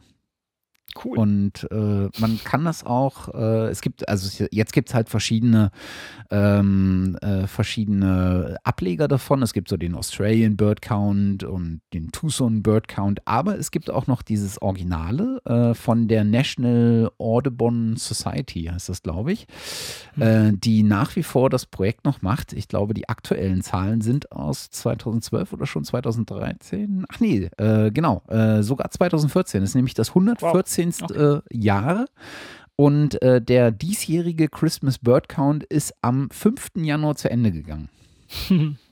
Also unfassbar. Das ist cool, ne? Das, ist, das hat ja eine enorme Historie schon hinter sich. Ja, das ist äh, Wahnsinn. Alter Wein in neuen Schläuchen sozusagen. ja. ja. ja. Ähm, also prinz prinzipiell ist das ja, ist es, ja, denke ich, hat jeder sowas schon auch gesehen oder erlebt. Ne? Das ist ja eigentlich eine, eine relativ gängige, gängige Sache. So, ja. Genau. Vielleicht, vielleicht sagen wir mal äh, so ein, äh, kommen wir mal zu dem, äh, zu, zum Eingemachten, hätte ich jetzt beinahe gesagt. Genau. Was, was, was ist denn Citizen Science? Genau. Was ist das und was soll das eigentlich? Genau. Letztendlich geht es darum, ähm, wie kann man den, den Bürger in die Wissenschaft einbinden? Das, da gibt es eigentlich äh, verschiedenste Gründe, das zu machen. Das eine ist, ähm, ein Wissenschaftler ist relativ teuer. Jetzt können wir fast wieder auf unsere, auf unsere ähm, äh, auf unsere Neoliberal Neoliberalismus-Debatte zurückkommen. Man kann solche Sachen outsourcen, das heißt, man kann es an günstige Arbeitskräfte abgeben. Das ist sozusagen okay, wir können jetzt nicht irgendwie 10.000 Leute bezahlen, äh, solche Sachen zu machen, äh, weil hoch ausgebildete Wissenschaftler viel Geld kosten. Aber man kann ja mal fragen, ob es Freiwillige, Freiwillige gibt, die hier mit unter die, die Arme greifen, um solche Sachen, die sonst finanziell nicht tragbar wären, durchführbar zu machen. Und das Tolle ist, es macht den Leuten vielleicht sogar noch Spaß. Ne? Also es geht jetzt nicht darum, hier Leute mit der Peitsche voranzutreiben, sondern ähm, Begeisterung dazu äh, erwecken, ähm, solch, an, sich an solchen Sachen teil, äh, an solchen Sachen teilzuhaben.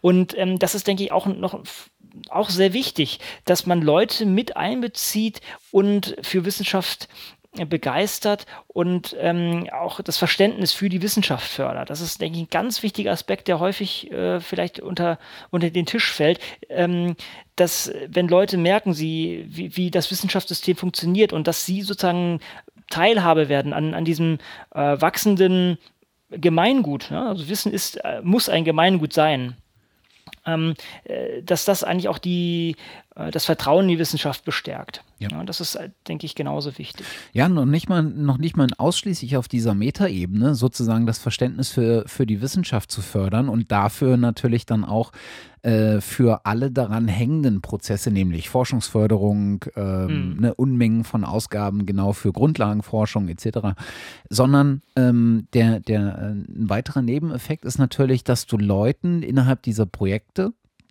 die sie vielleicht aus ganz unterschiedlichen Motivationen mitmachen, äh, auch noch ähm, das Bewusstsein für ihre Umwelt, in der sie sich mhm. aufhalten, äh, steigerst. Das ja. ist vielleicht so ein, also vielleicht ist es schwer nachzuvollziehen, von welcher Seite man da eigentlich startet. Äh, förderst du das Bewusstsein für die, für die Umwelt, in, der sich, in denen sich Leute aufhalten, indem du äh, sie an Projekten beteiligst, die genau zur Erforschung dieser Umwelt dienen? Oder äh, kommen sie zu diesen Projekten über den Weg, dass sie ihre Umwelt bewusster wahrnehmen. Ne? Das mhm. sind vielleicht zwei Prozesse, die parallel existieren. Aber ich glaube, äh, ich habe selber mal bei so einem äh, bei so einem äh, Ding mitgemacht. Das war so ein ganz kleines Projekt. Äh, und äh, ich habe während des Projektes, weil ich das ganz witzig fand, und ich habe während des Projektes erst gemerkt, wie viel da eigentlich dranhängt und wie, wie, wie viel von dem, was da erforscht wird, einen Tag, tatsächlich tagtäglich umgibt. Und, mhm. Was äh, war das? Das war, äh, du musstest, ähm, du hattest so eine, so eine App und ähm, musstest halt bestimmte Wolkenformationen ähm, äh, fotografieren. Und ah, cool. Äh, dann mhm. hat, äh, konntest du ähm, deine Position eintragen. Ich glaube, das hat er sogar über, äh, über das GPS-Signal ähm, gemacht. Oder du konntest halt deinen, deinen Standort eintragen und musstest ähm, die Temperatur dazu nehmen und ähm, die Uhrzeit aufschreiben. Mhm. Äh, und musstest immer in eine bestimmte Himmelsrichtung fotografieren, wenn ich mich nicht äh, täusche. Und äh, ich glaube, was die machen wollten, äh, war äh, so lokale Wetterphänomene zu erforschen. Ne, also mhm. so ähm, äh, Wetterlagen, die sozusagen der Großwetterlage widersprechen, weil lokale äh, Einflüsse sie derart stark äh, verändern, äh, dass es zu so eigenen, eigenständigen Wetterphänomenen kommt. Kennt man in Berlin zum Beispiel, dass ähm, durch diese große Fre Freifläche, die Tempelhof beispielsweise äh, mhm. darstellt, ähm, das Wetter auf eine ganz bestimmte Art und Weise beeinflusst wird. Ah, klar, weil da die Sonne einstrahlt und eine gewisse Thermik erzeugt wahrscheinlich. Genau, ne? genau, ja. genau. Hm, okay. Ja. ja, aber allgemein muss man sich vor Augen halten, sozusagen dein Beispiel zeigt, äh, heutzutage hat jeder eigentlich einen, einen, kleinen Rechner und ein kleines äh, Messgerät mit dabei, nämlich sein Smartphone und damit kann man viele Sachen anstellen. Ne? Also das ist äh, sozusagen dieses Outsourcen wird immer, wird immer leichter oder Crowdsourcen. Ähm, ich habe bei Wikipedia auch noch eine lustige Unterscheidung gefunden, die eigentlich äh, hier auch einzuhaken ist, und zwar diese leichte und die schwere äh, Bürgerwissenschaft. Das eine ist leichte, dass wir sozusagen wirklich nur, oh, gib mir die Daten, ähm, also wenn ihr hier was, äh, was macht, dann äh, zeichne Daten auf. Und das andere ist, sie wirklich einzubinden in, in das Studiendesign und die Auswertung. Das ist natürlich dann auch, auch, muss man sagen, für den Wissenschaftler natürlich aufwendiger, ähm, soll man sagen, so einen chaotischen Haufen von Nichtwissenschaftlern dann zu bändigen, aber ich denke, dass das äh, gibt dann vielleicht auch diesen Many Eyeballs-Effekt. Also wenn viele Leute auf ein Problem mit verschiedenen Blickwinkeln draufschauen, dass dann vielleicht auch noch sehr spannende äh, Lösungen dabei herauskommen. Also vielleicht so als, als leichte Unterscheidung zwischen, zwischen Herangehensweisen. Le leichte und schwere. Leichte und schwere, ja. Ah, ja. Ich kann nochmal nachschauen. Das, äh, das war, glaube ich, in der deutschen Wikipedia, vielleicht war es die englische. Ähm, ich gucke das jetzt nochmal nach ist in der Tat eine, ähm, eine ganz, eine ganz spannende äh, Unterscheidung, weil du sie wieder auf mehreren Leveln äh, betrachten kannst. Ne? Also du kannst ja den, mhm. den Grad der Partizipation äh, sozusagen damit beschreiben. Ne? Bei dem einen machst du was im Vorbeilaufen, bei dem anderen musst du dich halt wirklich reinhängen und bestimmte äh, Voraussetzungen beispielsweise schaffen. Oder du kannst äh, den Grad der, ähm, der, der, der, ähm, naja, des Aufwands, den du betreiben musst in der Auswertung damit beschreiben. Hm. Oder ähm, auch den, äh, den, den, den Grad der, ähm, die, des Gesamtprojekts sozusagen. Ne? Also es gibt ja Projekte, ja. die riesengroß sind. Äh, kommen wir ja nachher nochmal äh, dazu zu konkreten Beispielen, wo ein. Ich habe falsch, ich habe falsch zitiert, bevor du das noch weiter ja. aus, ausbaust. Ich habe falsch zitiert. Das heißt starke Bürgerwissenschaft oder schwache ah, Bürgerwissenschaft. Okay. Und da war Citizen Light als solches. Deshalb hatte ich wahrscheinlich auf leicht und schwer. Allerdings muss ich sagen, hier fehlt die Quelle. Also ich kann jetzt nicht genau sagen, woher das bezogen würde. Zumindest ist hier keine direkte Quelle zu diesen, ähm, zu diesen Benennungen jetzt zu finden. Ähm, das ist jetzt erstmal reines, ungeprüftes Wikipedia-Wissen, muss ich zugeben. Aber es macht Sinn, denke ich. Ja. Das ist die Unterscheidung. Hm. Ja.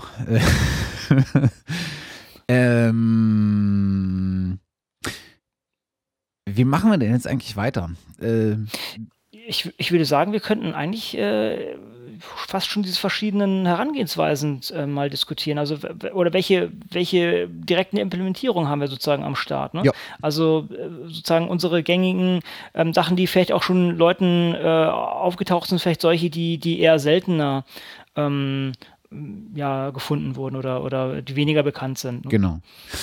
Also das, das bekannteste ist, glaube ich, ähm, oder was heißt das bekannteste? Ähm, Vielleicht kann man das Ganze ähm, so unter verschiedenen Blickwinkeln äh, betrachten. Und äh, einer der Blickwinkel wäre, das Ganze so ein bisschen äh, von so einer infrastrukturellen und so einer Akteursseite zu betrachten.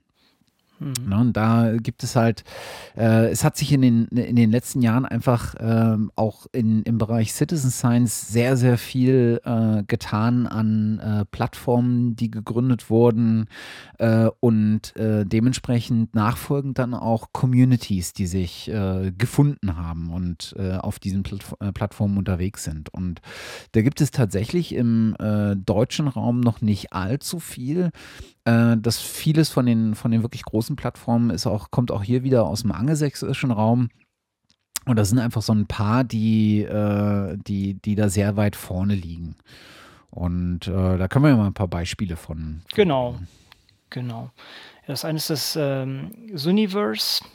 Ähm, das wird äh, sogar direkt von der NASA mitbetrieben, ne? Oder wer ist dahinter? Ich überlege gerade. Ähm, wer, steckt direkt hinter Suniverse? Ey, gute Frage. Äh, das ist, ist mir, also ist das so das Paradebeispiel, aber mir ist gar nicht ganz klar, wer dahinter steckt. Äh, sagen sie auch ha. nicht so richtig. Eigentlich krass, oder ist es, ist es als eigenständig? Ich hatte, ich muss sagen, ich habe da immer die NASA direkt mit, mit ähm, wir können mal About das, aber ich glaube, dass es hier wirklich, okay, das ist wirklich eigenständig zu sehen. Ja, dieses Citizen Science äh, Alliance ist da, glaube ich, äh, der, der äh, Urheber des Ganzen. Okay. Ja, okay, interessant. Hätte ich jetzt auch gar nicht hier. Okay. Ähm. da, da, sieht man es wieder. Das, das, ist immer so, was du dann sozusagen der Vorführeffekt oder wie man es immer nennen möge, dann kommen hier die interessanten Fragen, die man vorher hätte klären sollen.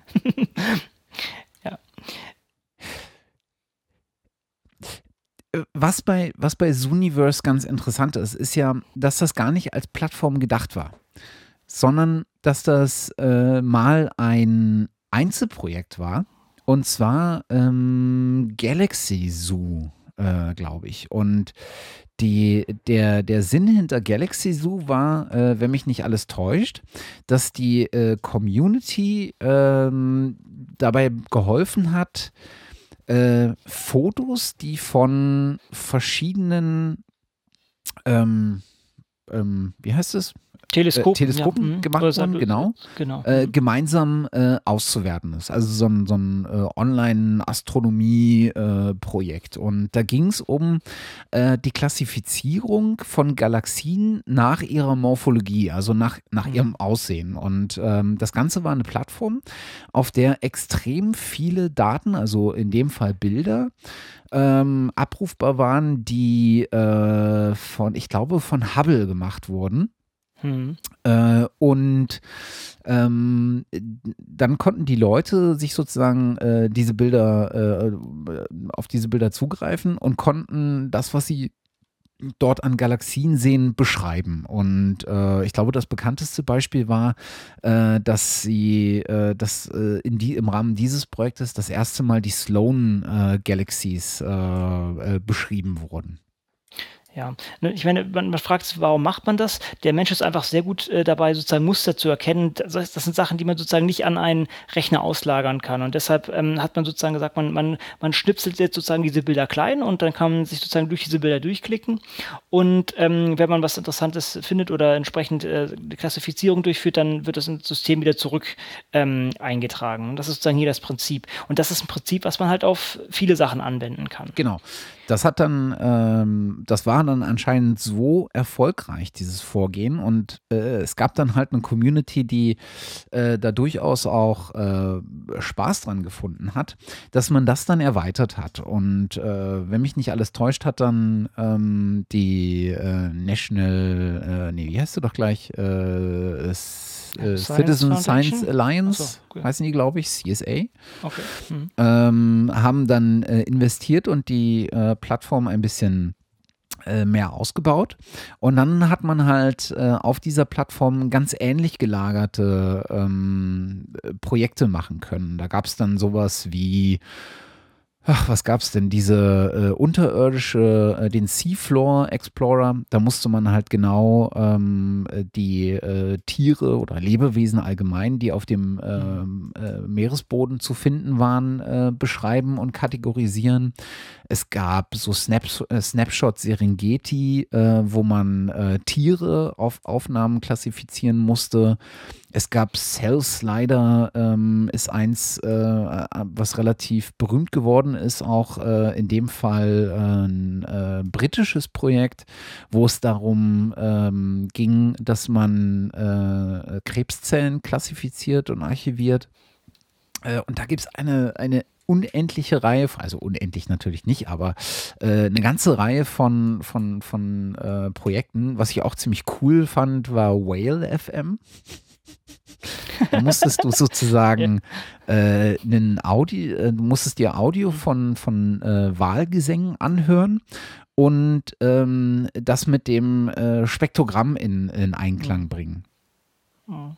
Ähm. Ja, die, die, decken sozusagen verschiedenste Kategorien ab. Also die haben hier Space, ähm, Climate, Humanities, Nature, Biology. Also es ist wirklich wie du selber sagtest, es ist nicht als Plattform gedacht ursprünglich, aber es hat sich einfach als so erfolgreich herausgestellt, dass du auch das mit den, das mit den ähm, Wahlgesängen, das wusste ich zum Beispiel noch nicht, aber dass man sozusagen nicht nur Bilder anschauen kann, sondern auch andere Medien konsumieren kann und um, um das dann auszuwerten. Also das ist schon, äh, das ist schon, schon sehr lustig. Ich glaube, ich hatte das hier auch schon mal in der allerersten Folge äh, vom Open Science Radio. Äh, da hatte ich sogar, glaube ich, äh, mal eins der äh, bei einem dieser Projekte mitgemacht. Äh, das ah, war, okay. war sehr lustig. Ah, cool.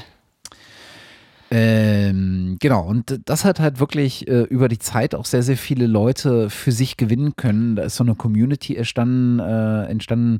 Äh, man findet da relativ sehr wohlwollende äh, Presseberichterstattung auch äh, zu und ähm, es sind vor allen Dingen auch über die Zeit erste wissenschaftliche Paper daraus äh, gefallen und ähm, das ist irgendwie eine echt coole, eine, eine echt coole Geschichte in hm. dem Ganzen. Ja. Apropos äh, Paper äh, rausfallen, da bringe ich doch gleich mal äh, noch einen ganz kurzen Hinweis. Ja. Äh, man äh, kennt ja die äh, uns allseits beliebten PLOS-Blogs. Und unter anderem gibt es einen PLOS-Blog, was sich explizit zum Thema Citizen Science aufgestellt hat. Und zwar schreibt das die Karen Cooper. Und die macht seit neuestem, ich glaube seit drei Wochen, so ein äh, Weekly äh, Citizen Science äh, Roundup äh, und stellt einmal in der Woche so ein paar Paper vor, die aus Citizen Science Projekten äh, entstanden sind. Ah, sehr schön. Und das ist jetzt, glaube ich, die dritte Runde und sie hat halt wirklich jede Woche irgendwie so drei, vier, teilweise fünf, sechs äh, Papers, die aus diesen äh, Citizen Science ähm, äh, Projekten entstanden sind. Ähm, unter anderem dann so ähm, ähm, ähm, so, so schöne Projekte oder so schöne Paper wie Unexpected Phenological Responses of Butterflies to the Interaction of Urbanization and Geographic Temperature. Ja? Äh, okay. Ja. Äh, Butterfly-Effekt fällt mir da wieder ein. Äh, also es ist wirklich, es ist wirklich abgefahren, wie viel da mittlerweile auch unterwegs ist. Und äh, da kann man äh, sehr, sehr schön sich das einmal die Woche aufbereiten lassen. Nur so als äh, mhm. Tipp. Ah ja, gut, da wirklich mal ranhängen. Ähm, das andere kannte ich jetzt nicht, was du ja noch zum Besten gemacht hast, das äh, Size Starter. Das ist sozusagen das nächste auf der Liste. Ähm, da lädt die Seite auch gerade gar nicht wirklich, sehe ich gerade. Okay. Ähm, ähm, SciStarter ist ein äh, Projekt, äh, was so ein bisschen, äh, was so richtig als äh, Crowdfunding gestartet hat, wobei äh, das äh, jetzt nicht im Sinne von finanziellem Crowdfunding, sondern ähm, was wirklich so dazu gedacht war, ich stelle meine Projekte darauf und suche mir Leute, die mich da begleiten wollen. Und äh, da finden sich mittlerweile auch echt viele äh, Projekte drauf zu auch wieder eine, eine, ganze Reihe von Themen. Ich glaube, die sind mittlerweile auch alle Themen offen. Ähm, Die sind allerdings alle ein bisschen kleiner. Also da geht es wirklich darum, äh, da hat, oder habe ich zumindest das Gefühl, ähm, da geht es wirklich um einzelne Wissenschaftler, die ein sehr konkretes Anliegen haben und ähm, da über diese Plattform versuchen, ähm, Leute dazu zu bewegen, ähm, ihnen zu helfen und äh, sie in ihrer ähm, äh, Forschung zu unterstützen. Und ich glaube, da geht es nicht mehr so sehr ums äh, nur ums Pattern zu erkennen. Also bei Zooniverse ist ja, sind ja viele dieser Projekte genau in demselben, in derselben Schlagrichtung, ne? Pattern, äh, Pattern Recognition. Mhm, genau. Und hier geht es halt äh, bei, bei SciStarter findest du eine ganze Reihe von äh, Projekten, die halt auch andere ähm, Methodiken zugrunde legen. Ähm, was ich äh, ganz spannend finde äh, oder was ich, was ich äh, so einen Twist finde, den ich äh, sonst noch nirgendwo ähm, gesehen habe, ist, dass du teilweise ähm, da Projekte drauf hast, äh, wo du auch so eine Participation Fee bezahlen musst. Mhm. Und äh, sie geben dir eine sehr genaue Kategorisierung ähm, hinsichtlich, äh, ob du bestimmtes äh, Equipment dafür brauchst, äh, was du ausgeben musst. Ne? Also für manche Sachen brauchst du zum Beispiel so ein äh, Spekt Spektrometrie-Kit oder irgendwie sowas. Ähm, und äh, sie machen nochmal so eine Unterscheidung, äh, ob das zum Beispiel für äh, Kinder ähm, tauglich ist, ob dabei ähm, die Ergebnisse, die dabei gefunden werden, äh, ähm, äh, weiter benutzt werden können, ob es dazu Lehrmaterialien gibt, also auch äh, so aus diese, in diese Education-Schiene hinein kann das ganz interessant werden. Ähm, und da gibt es halt auch echt unglaublich viele Projekte, die wahnsinnig unterschiedlich sind. Und ähm, das ist irgendwie ähm, auch ganz, ganz, spannend da zu sehen, was das Die abgeht. Anlaufstelle, ja. Okay, die Anlaufstelle. Das ist ähm, das nächste, was wir auch plattformmäßig hätten, das Crowdcrafting ist dann eigentlich auch ganz ähnlich. Ne? Das genau. ist eigentlich auch eine Anlaufstelle, wo man auch entsprechend, ähm, entsprechend ja, äh, Studien einstellen kann und dann entsprechend Leute finden kann dazu. Ne? Genau.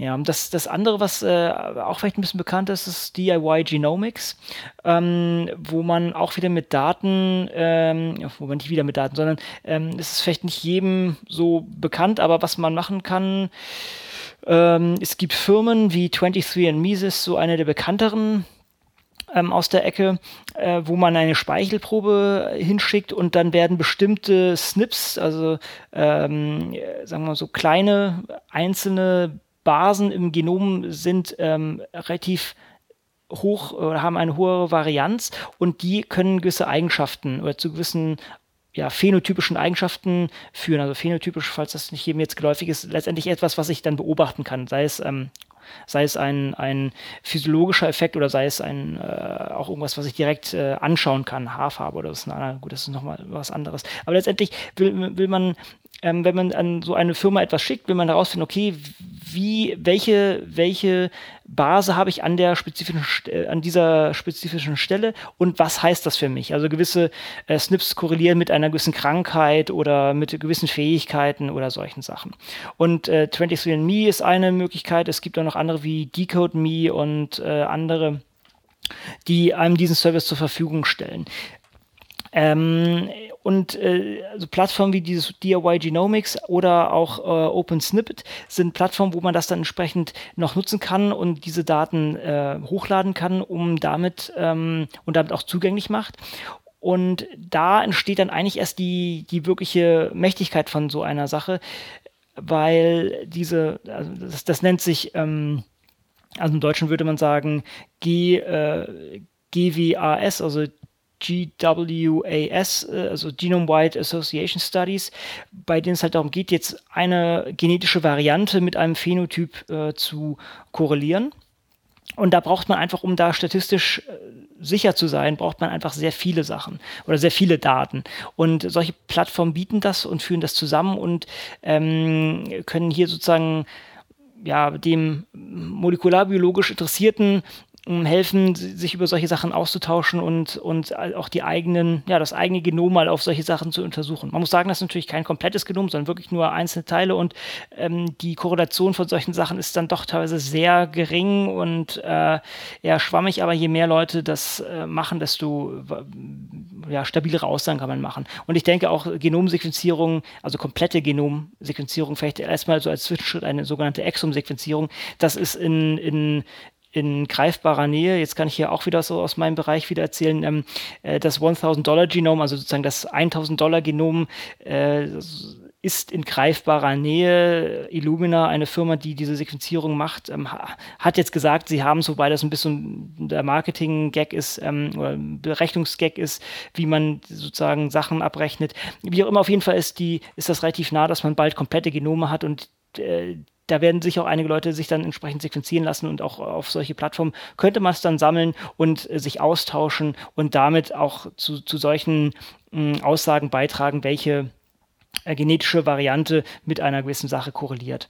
Das, und ich, das, äh, äh das äh, 1000-Dollar-Genom ist dann sozusagen, dass die, äh, dass die Sequenzierung eines Genoms dann nur noch 1000 Dollar kostet, oder? Genau, genau. Ich lege 1000 Dollar auf den Tisch, gebe geb eine Speichelprobe ab und äh, bekomme dann zwei Tage später, nein, nicht ganz, ähm, bekomme ich dann einen Download-Link, um alles herunterzuladen. Ah, ja. Genau, das ist sozusagen, das ist sozusagen so ein bisschen der heilige Gral momentan. Ne? Da will man hinkommen und ähm, da gibt es verschiedenste, also ich komme ja aus der Sequenzierecke, da ist gerade ziemlich viel Bewegung in dem, in der ganzen Sequenziertechnologie. Seit, seit 2007 äh, fällt der Preis pro Base enorm und da ist auch noch kein Ende, kein Ende in Sicht und da gab es jetzt auch zum Beispiel Nanopore ist ein, äh, ein System, was jetzt kürzlich ins Rennen, oder die sind schon länger im Rennen, aber jetzt haben sie endlich Sachen rausgeschickt an Beta-Tester, ähm, was die Größe von einem USB-Gerät hat. Und wenn das wirklich funktioniert, äh, statt sozusagen ein äh, sehr viel größeres Gerät. Also das kann sein von,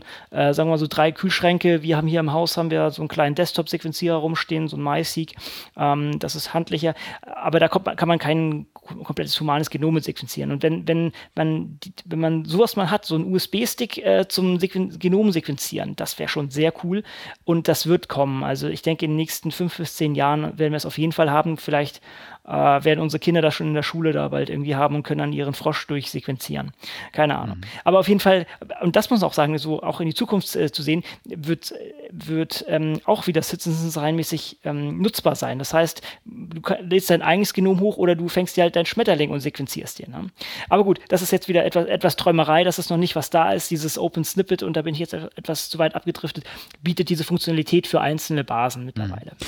Wer äh, da noch ein bisschen mehr zu erfahren will, den, den kann ich genau. einfach mal ganz kurz hier auf so ein altes Projekt von mir verweisen.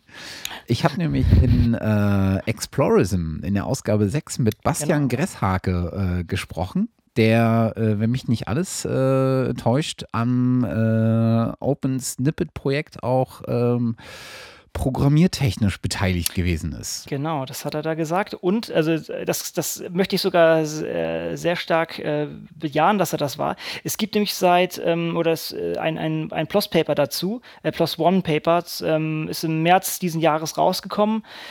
Open Snippet uh, Crowdsource Web Resource for Personal Genomics. Und da ist er Erstautor und äh, der Link geht auf einen GitHub-Account namens Gedankenstücke. also, ja, da, da hat er wahrscheinlich dran geschraubt. Sehr gut, sehr gut, sehr gut. Ja. Äh, ja, das ist. Schön, schöne Exkurse. Wie ja, immer. Genau. Also man sieht äh, im ähm, angelsächsischen Raum ist das ganze Thema äh, sehr, äh, doch schon sehr verbreitet. Ähm, es gibt da einige ähm, Akteure, einige Plattformen mittlerweile.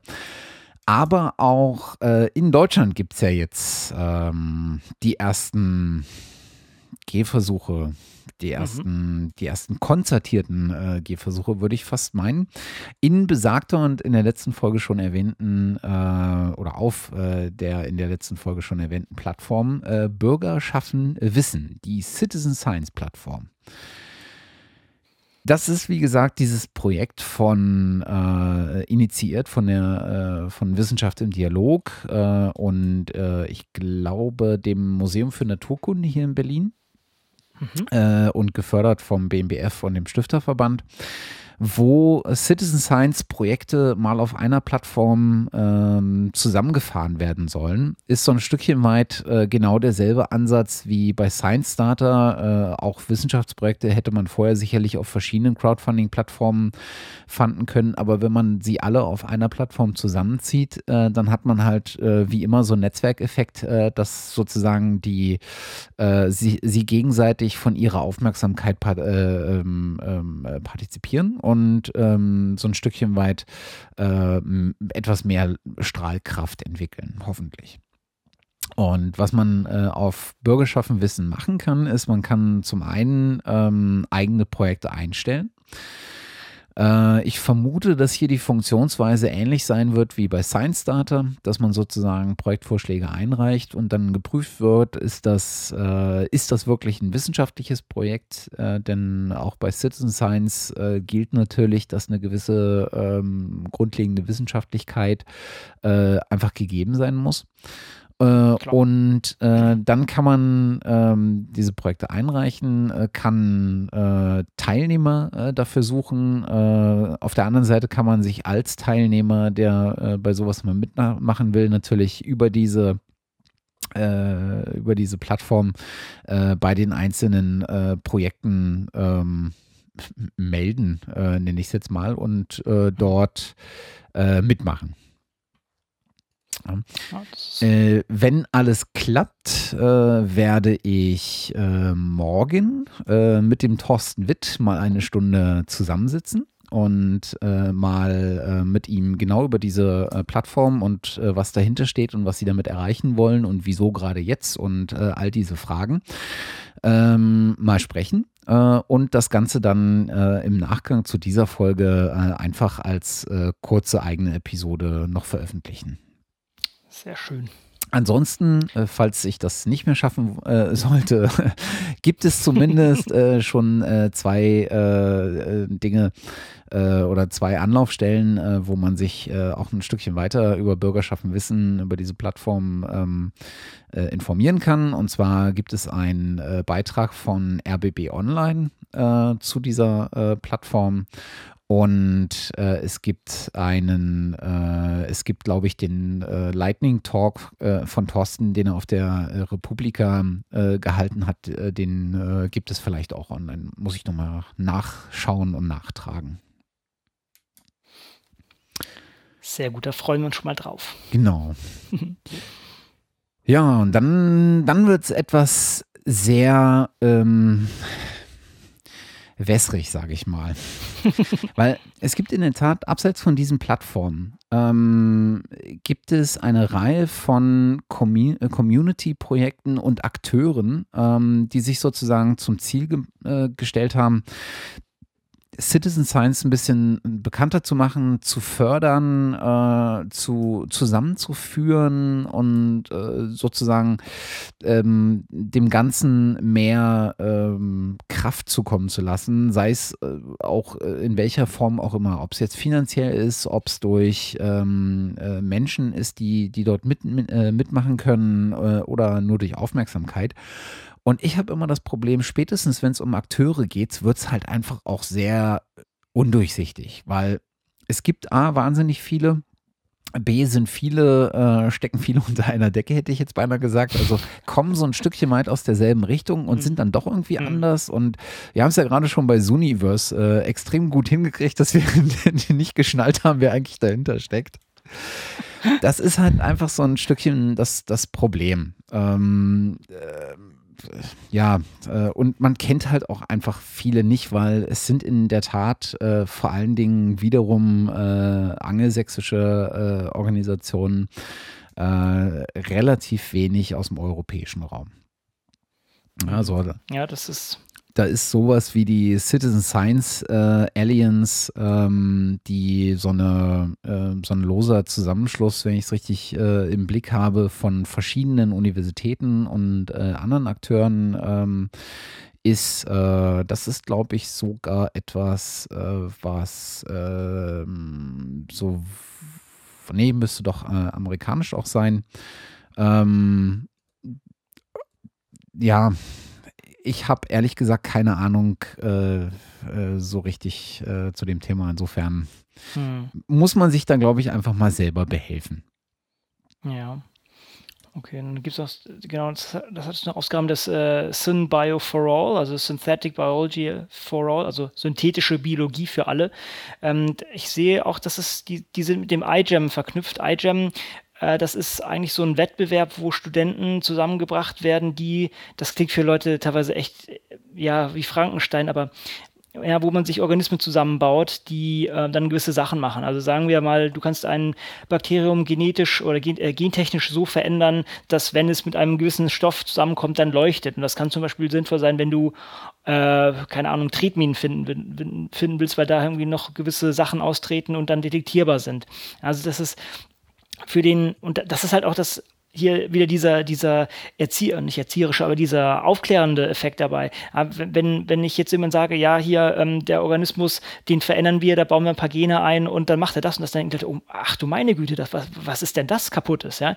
Dass die Waschmittelenzyme, die sie jeden Tag in ihre Waschmaschine kippen, genauso produziert werden. Also, dass ich einen Organismus nehme und da vielleicht ein Enzym überexprimieren lasse, das ist denen nicht bekannt. Und durch solche Sachen wird das entsprechend ähm, ja, an die Leute herangetragen. Dann wird vielleicht auch die Nützlichkeit von solchen Sachen gezeigt gezeigt, als auch die kritische Auseinandersetzung mit solchen Themen. Ne? Also ich kann natürlich auch ein, ein Pathogen nehmen und da Sachen einbauen, aber das ist sehr viel komplizierter und der, äh, sagen wir so, die positive Wirkung von solchen Sachen ist natürlich sehr viel höher als die negativen.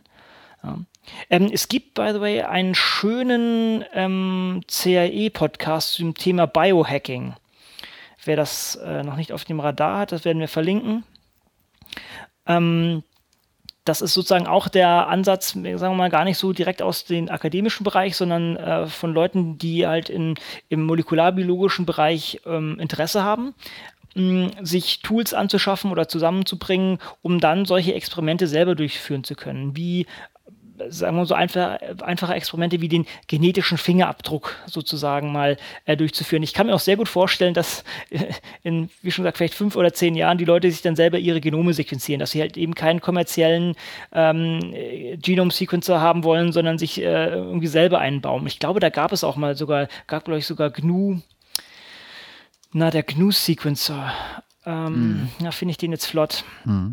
GNU, GNU Bio, genau. Ich, ich, muss ganz ehrlich sagen, das ist jetzt, ist glaube ich nicht aus so einer Sache entstanden, aber meines Erachtens war das mehr so ein offener Ansatz. Also vielleicht irre ich mich auch. Aber äh, nur so auch wieder als Ausblick. Ähm, ich kann mir sehr gut vorstellen, dass die, aus dieser Biohacking-Szene da auch bald solche Genom-Sequenzierungsprojekte äh, ähm, ähm, ja, eines ja, entstehen können, wenn, wenn die Preise für solche Sachen fallen, wenn man so einen Sequenzierer, der halt jetzt noch total ähm, hip ist, dann auch nicht mehr äh, wirklich gut verkauft werden kann und plötzlich bei eBay landet. Die Leute kaufen sich halt auch irgendwelche, irgendwelches Equipment bei, bei eBay und ähm, können dann Sachen, die sich sonst eigentlich nur jemand erschwingen kann, der entsprechendes Forschungsgeld hat, dann auch sozusagen das in die, in die Community reinsickert und, und da Sachen gemacht werden können. Da gibt es auch, ach, jetzt, jetzt schweife ich wieder aus, sozusagen aus meinem Metier, gibt es auch Sachen wie äh, die Open PCR, wer sich, also PCR, das ist letztendlich ein, ein Tool, mit dem man DNA äh, vermehren kann, sagen wir es mal ganz einfach. Ähm, und das gezielt vermehren kann. Das ist, äh, hat viele Vorteile, weil ich mir sozusagen einzelne Stücke aus, einem, aus einer Sequenz dann amplifizieren kann und das dann anreichern kann. Und letztendlich ist eine, ein PCR-Gerät eigentlich nichts anderes als ein, ein sehr fein abgestimmtes Gerät, was Temperatur hoch und runter fährt. Und dann gibt es OpenPCR, letztendlich ein Arduino gesteuerter ähm, ja, Thermocycler, der das entsprechend fährt. War das nicht was auch, auch aus dieser Kickstarter-Projekt? Ah, könnte sogar sehr gut sein, oder zumindest haben sie später raufgetan. Mhm. Ja, können, kann, will, will, ich gar nicht ausschließen, ja, kann sehr gut sein.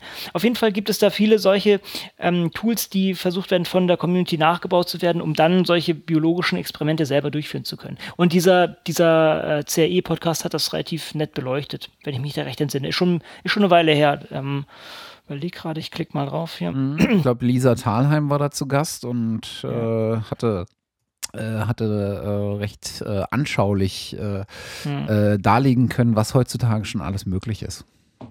Ja. Ja, okay, das geht sogar, das war 2010 schon, wie die Zeit verfliegt. Hm. Ja, Genau, aber das ist, äh, das ist, denke ich, ein ganz guter Ansatz für Leute, die sich interessieren. Das, das ist wie irgendwelche Fab Labs und sowas, gibt, gibt es diese Biohacking Spaces oder, oder auch äh, normale Hacking Spaces, die sich dann halt noch ein bisschen Biohacking noch äh, mit betreiben. Das gibt es auch und das würde ich auch in, in diese Richtung Citizen Science auf jeden Fall mit, mit äh, hinzufügen. Ähm, ich würde sagen, wir, äh, Eva jetzt hier auf jede, äh, jede dieser äh, Organisationen eingehen. Ähm, äh, ist, ist vielleicht, ist vielleicht nicht so spannend, weil wir, Nein, weil wir im, nee, im nee, genau. Zweifel genau. auch nicht so wahnsinnig viel äh, dazu sagen können. Aber wir verlinken auf jeden Fall äh, mal äh, noch so ein paar, sowas wie Citizen Science Central, ähm, äh, die Citizen Cy Cyber Labs, Citizen Invest Inventor gibt es da noch und es gibt tatsächlich auch ein europäisches Projekt dazu ähm, was äh, sich äh, um Biodiversität äh, kümmert. Ähm, mhm. und sozusagen als europäische Citizen Science Plattform fungieren will, äh, besonders mit dem Hinblick auf äh, Biodiversity Informatics, äh, sag, sagt es hier, ähm, und explizit gemünzt auf das äh, jetzt anstehende Horizon 2020 Forschungsprogramm. Ah. Hm. Also mal gucken, was da auch auf europäischer Ebene ähm, rausfällt. Ich finde den Wurf schon recht groß. Also in dem Moment, wo du sozusagen daherkommst mit dem mit der Maßgabe, dass du eine europäische Plattform werden willst, äh, die explizit äh, sich an ein existierendes äh, Forschungsrahmenprogramm äh, äh, wendet, was mit äh, etlichen Milliarden Forschungsfinanzierung daherkommt, das ist schon ein relativ großer Wurf finde ja, ich. Stimme ich zu. Das ist, das ist äh, nicht, äh, nicht zu unterschätzen. Jeder, der sich mal mit, mit Grant äh, schreiben und solchen Sachen auseinandergesetzt hat, weiß, dass es da viele Fallstricke gibt und solche Sachen. Ja, es ist, bin ich mal gespannt. Genau. Äh, aber da kann man sich äh, vortrefflich äh, weiter selbst hineinlesen. Genau, genau. Das können wir hier an dieser Stelle nicht leisten. Genau, genau, genau. Wir, wir, haben, wir haben das jetzt nicht in, in aller Gänze und Tiefe abgearbeitet und können es auch entsprechend nicht diskutieren und wollen das auch gar nicht. Wir machen einfach weiter im Programm. Genau. Denn was gibt es denn sonst noch alles? Ähm, oder wie kann man denn sonst noch äh, zu Sachen beitragen? Und das ist, äh, das, da muss man vielleicht gar nicht mal sein eigenes Hirn anstrengen, sondern man kann einfach nur Rechenleistung beitragen. Und das ist vielleicht vielen Leuten auch geläufig, dass es verschiedene Tools gibt, die, die äh, darum bitten, ähm, eine App zu installieren und äh, dann wird diese App Daten ähm, von einem zentralen Server herunterrufen und dann auf dem lokalen äh, Rechner äh, bearbeiten und dann das Ergebnis zurücksenden. Das ist sozusagen Distributed Computing, ähm, mit, mit dem man auch auch damit der Wissenschaft helfen kann, stattdessen, dass äh, sozusagen, dass sich eine Institution einen großen Rechencluster hinstellt, wird so ein, ein solches Tool geschrieben und ja, sehr gut bekannt ist ähm, SETI at Home und äh, LHC at Home, die genau solche Applikationen fahren und, und damit äh, auch viele Sachen schon äh, berechnet haben. Ist in der Tat, also seht ihr at Home kennt, glaube ich, kennen, glaube ich, die meisten. Äh, das waren diese, diese, äh, äh, was man am Anfang immer für einen Bildschirmschoner gehalten hat. Ich glaube, das gab es auch als genau. Bildschirmschoner, genau. weil nämlich. Das war auch so gedacht, Genau, der ja. visualisiert hat, was gerade passiert, wo du sozusagen ähm, eine Verbindung aufgebaut hast äh, mit dem Internet und dann äh, hast du dir von dem SETI-Institut, äh, was also Search for Extraterrestrial Intelligence, Intelligence, glaube ich, ähm, mhm. äh, hieß. Äh, und das Projekt war, ich glaube, das war ein Radioteleskop, die versucht haben, äh, dann über äh, Rechen, verteilte Rechenleistung ähm, die Radiosignale, die sie auffangen, nach äh, einem bestimmten Signal, was äh, darauf hindeutet, dass es eventuell ähm, mit Bewusstsein und zum Zwecke der Verständigung abgesendet werden könnte, zu identifizieren. In all dem Wust, ja. was man da so äh, im, im, im Frequenzstrauß empfängt. Und das hat halt diese coole Visualisierung als Bildschirmschoner und deswegen kennen das, glaube ich, die meisten. Äh, das sah halt auch einfach schweinecool aus, wenn du das auf dem, auf so einem alten 486er äh, oder Pentium, Pentium 1 und 2 hast laufen lassen. Äh, das sah, hatte schon was. Und ich weiß gar nicht mehr, wie das war, aber das Projekt wurde zwischenzeitlich mal eingestellt und dann wird es jetzt aber doch weitergeführt oder ich bin, bin dann gerade nicht äh, so richtig auf dem Laufenden. Also ich meine auch, das, da, da gab es ein kleines Revival, aber ich muss sagen, ich habe es jetzt auch nicht mehr am genau da die, die äh, den Ablauf am äh, zugegen, ja. Genau. Also ich glaube, das ist auch so ein, so, ein, so ein, Projekt, was früher mal äh, mit äh, richtiger, mit richtigem Forschungsgeld ausgestattet war äh, und sehr groß aufgezogen war und äh, dann irgendwann ähm, in so eine Art, äh, ja, ähm, Community-Aspekt übergegangen ist und jetzt wird es halt vor allen Dingen äh, von, äh, von einfach begeisterten äh, Menschen, die sich dem Thema widmen wollen, weitergeführt. Hm. Das ist eine schöne Sache. Ja, fand ich immer total, ähm, ähm, äh, total spannend und vor allen Dingen, was da, was da äh, bis jetzt so an Computing Power reingeflossen ist, das ist un unglaublich. Hm. Ja, also Petaflops-weise äh, da die Daten durch, durchgelaufen. ja, genau, das ist halt ein Prinzip, was halt auch bei anderen Sachen angewandt wurde, LHC. Ähm, das Projekt Noah hattest du, glaube ich, auch noch äh, zu, äh, zutage gebracht. Das kannte ich jetzt noch gar nicht, muss ich sagen. Genau, also äh, das ist ja äh, alles unter diesem, unter diesem Aspekt ähm, auch ähm, so ein Stückchen weit Baukasten oder Werkzeugkasten. Mhm. Ne? Also mhm. diesen Aspekt, ähm, dass, dass einige Citizen Science Projekte halt nicht, nicht direkt das Ziel haben, explizit ähm, etwas zu erforschen, sondern äh, vor mhm. allen Dingen die Werkzeuge dafür zur Verfügung zu mhm. stellen. Mhm. Und ähm, diese, die beiden Projekte Darwin Toolbox und äh, Project Noah sind, glaube ich, genau äh, die Projekte, äh, wo du äh, eine Menge an, an Tools findest, die du für deine eigenen Projekte dann zum Einsatz bringen kannst.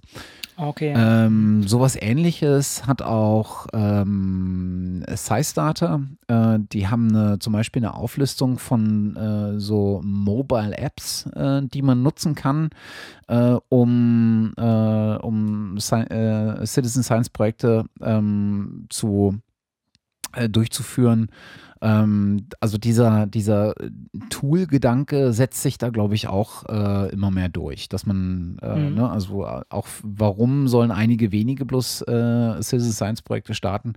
Äh, warum nicht den Leuten, die Ideen dafür haben, vielleicht auch bloß die Tools an die Hand geben und dann gucken, was daraus äh, passiert?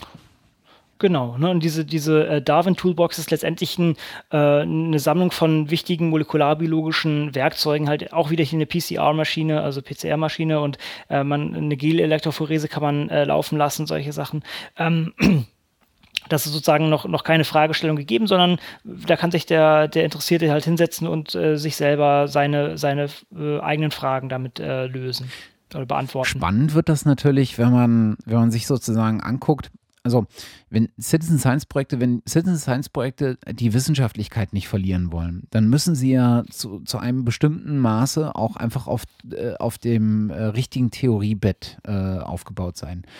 Das wird ja. natürlich dann spannend, wenn sozusagen äh, nicht Wissenschaftler hergehen und die Projekte vorschlagen und dann sie äh, als Citizen Science Projekte laufen lassen, sondern wenn auf einmal die Community anfängt, eigene Projekte aufzubauen als Citizen Science Projekte, wie man dann sozusagen den theoretischen Unterbau dafür verfasst. Das ist. Oh ja, da, wie sich das formt, das ist schon, ja, das ist natürlich ein ganz ein eigenes Problem noch, ja. Also das äh, dürfte auch nochmal ein sehr, sehr spannender Aspekt werden. Hm. Hm. Ja. Genau. Ähm, es gibt es gibt so viele, äh, äh, so viele Projekte. Äh, ich glaube, wir könnten jetzt Stunden damit ähm, ja. äh, verbringen, in einzelne Projekte mal reinzugucken. Äh, das sollten wir wahrscheinlich nicht tun, um hier nicht äh, alle Nein. älter werden zu lassen. es gibt diverse Listen, äh, wo man äh, sich Citizen Science Projekte mal anschauen kann, welche die gelaufen sind, welche die noch aktiv sind.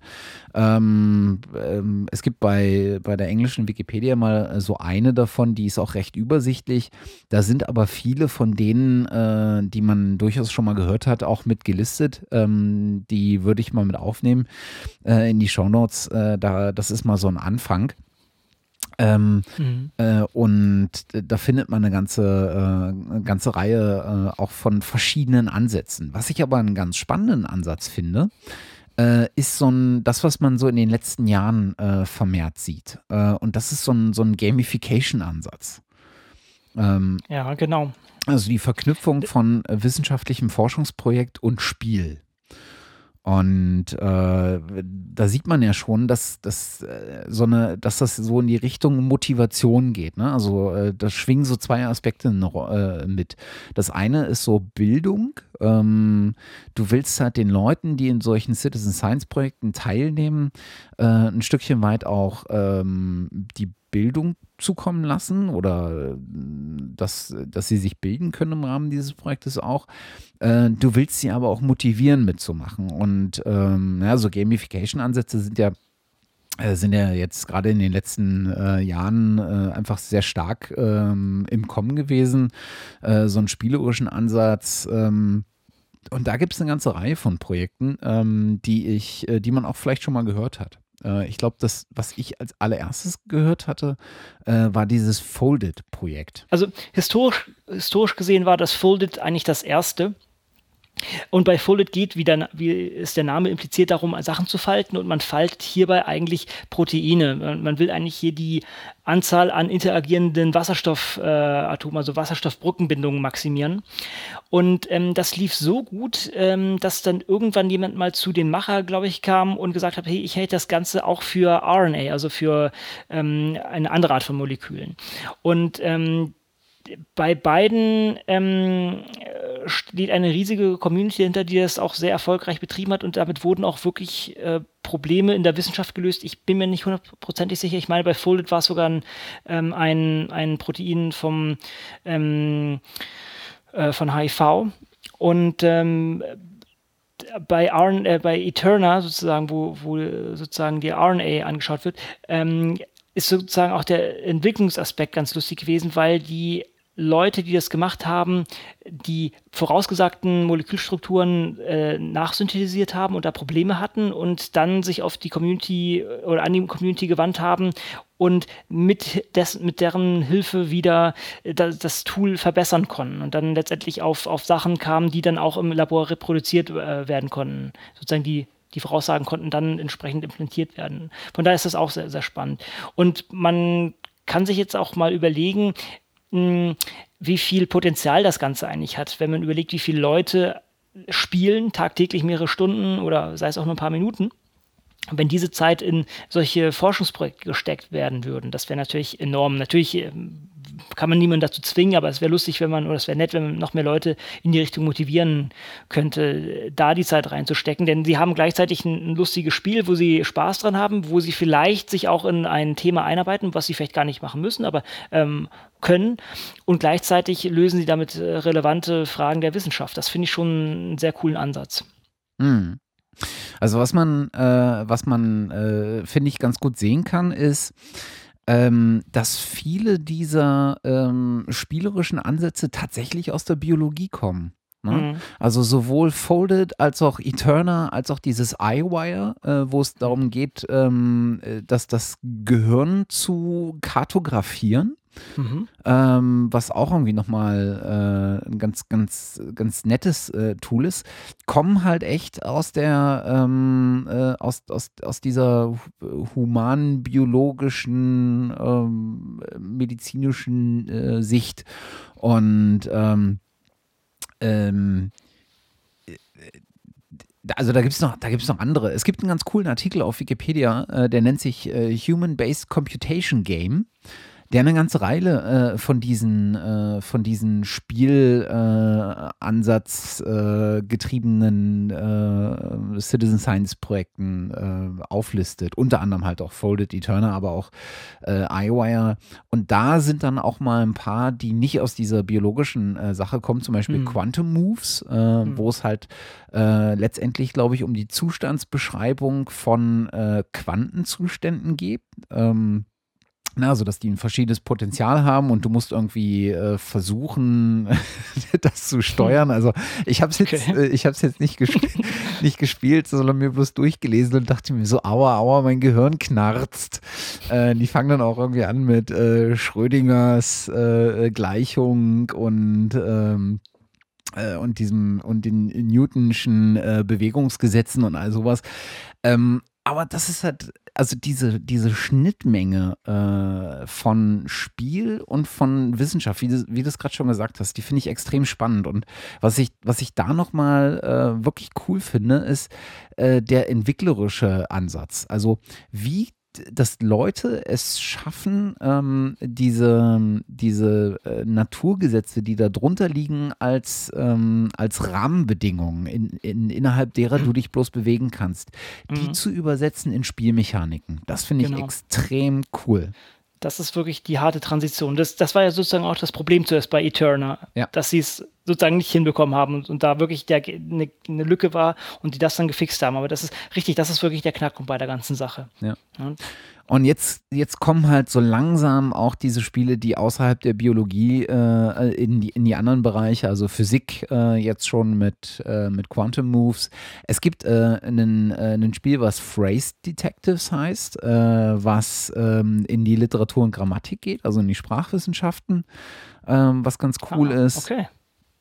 Ähm, und äh, Artigo ist so eins, was in die Richtung Kunst geht. Also das, da, da werden wir, glaube ich, auch in der nächsten Zeit noch äh, sehr viel mehr sehen. Besonders habe ich immer das Gefühl, dadurch auch bedingt, ähm, dass wir in der, äh, in der Wissenschaft immer mehr dazu übergehen, dass, dass die Informatik und die Programmierung äh, eine sehr viel stärkere Rolle einnimmt. Und ich habe so ein bisschen das Gefühl, die Übersetzung von diesen forscherischen oder wissenschaftlichen Rahmenbedingungen, unter denen du solche Forschungsprojekte führen musst, und die Übersetzung in Spielmechaniken ist eigentlich eine ähnlich gelagerte Überlegung. Also du denkst sozusagen von äh, auf derselben Seite über Naturgesetze beispielsweise nach. Hm und äh, lässt sie dann bloß in verschiedene Aktionen münden. Und ich glaube, das ist so, so der Sweet Spot an der ganzen Geschichte.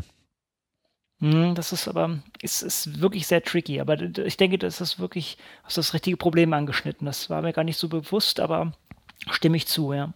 Vielleicht müsste man sich mal äh, ähm, äh, irgendjemanden äh, davon schnappen, äh, der im Zweifel das auch äh, in der eigenen Sprache erklären kann und einem mir, mal. Mir äh, ist da sogar schon jemand eingefallen vorhin, als ich nochmal überlegt habe, ähm, was noch alles rein könnte. Ich kann dann nochmal jemanden nachhaken, mal sehen. Okay. Das, ich will auch nicht zu viel versprechen, machen wir ja, mal so. Ja, ja. Auch hier wieder ein Thema, wo wir dranbleiben. Ja. Diese Liste wird sehr, ja. sehr lang. Der arme Oliver tut mir jetzt schon leid, wir sind schon wieder über zwei Stunden oder so. Äh, ja. Wie auch immer.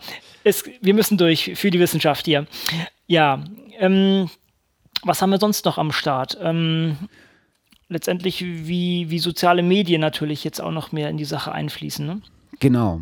Und äh, da hat uns der Martin äh, äh, Rüttler, Rüttler, Rützler, ich weiß mal nicht so ganz genau, äh, wie er heißt, ähm, heute auf Twitter mal einen Link zukommen lassen, ähm, der ganz interessant war. Äh, gemeint ist natürlich Martin Rützler. Äh, seines Zeichens äh, unter anderem auch Podcaster, macht äh, Radio Mono. Und ähm, der hat uns auf ein Projekt hingewiesen, ähm, wo äh, der so von seiner Social Media Seite äh, oder das von seiner Social Media Seite kommt. Und zwar geht es da äh, dabei um so ein Monitoring-Projekt, äh, nennt sich Monitoring Change. Und es gab ähm, in den, ich glaube, es sind die Vereinigten Staaten, ähm, gab es ähm, äh, rund um den Mount Diablo äh, ein, ähm, ähm, ein, so einen, einen recht großen Waldbrand, äh, irgendwie Ende letzten hm. Jahres, Oktober, also September, Oktober letzten Jahres. Und der hat halt das Gebiet äh, weitgehend äh, verwüstet und nach so einem Wald, Waldbrand bleibt halt nicht viel über. Und was sie jetzt gemacht haben, ist äh, sich gedacht, oh, dann gucken wir uns doch mal an, wie sozusagen die Natur sich dieses verbrannte Gebiet zurückerobert. Und versuchen das mal auf so einer Timeline möglichst ähm, genau Bilder zu begleiten. Und Was da passiert ist, ist, die haben ähm, äh, an diesem Gebiet äh, auf den Trails, die da so drumherum und durchgehen, äh, einfach Schilder aufgestellt. Ähm, und das ist äh, der Tweet von dem Martin Rützer gewesen. Der geht nämlich genau auf so ein Foto von so einem Schild.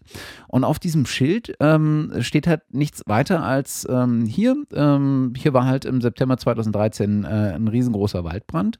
Und wir würden jetzt gerne äh, mal so gucken, wie das, ähm, wie das Ökosystem sich nach diesem Waldbrand verhält. Und äh, wenn du ein mobiles Telefon dabei hast, dann äh, ähm, setz doch das äh, Mobiltelefon bitte hier oben in so einen kleinen Rahmen, äh, mach ein Foto ähm, und mach möglichst ein Foto ohne irgendwie Filter, hier so Instagram oder irgendwie sowas ähm, und poste äh, das Bild, was du dann gemacht hast, äh, unter einem bestimmten Hashtag ähm, auf ähm, in den sozialen Medien. Ob es jetzt Flickr oder Twitter oder Instagram ist, äh, war relativ egal.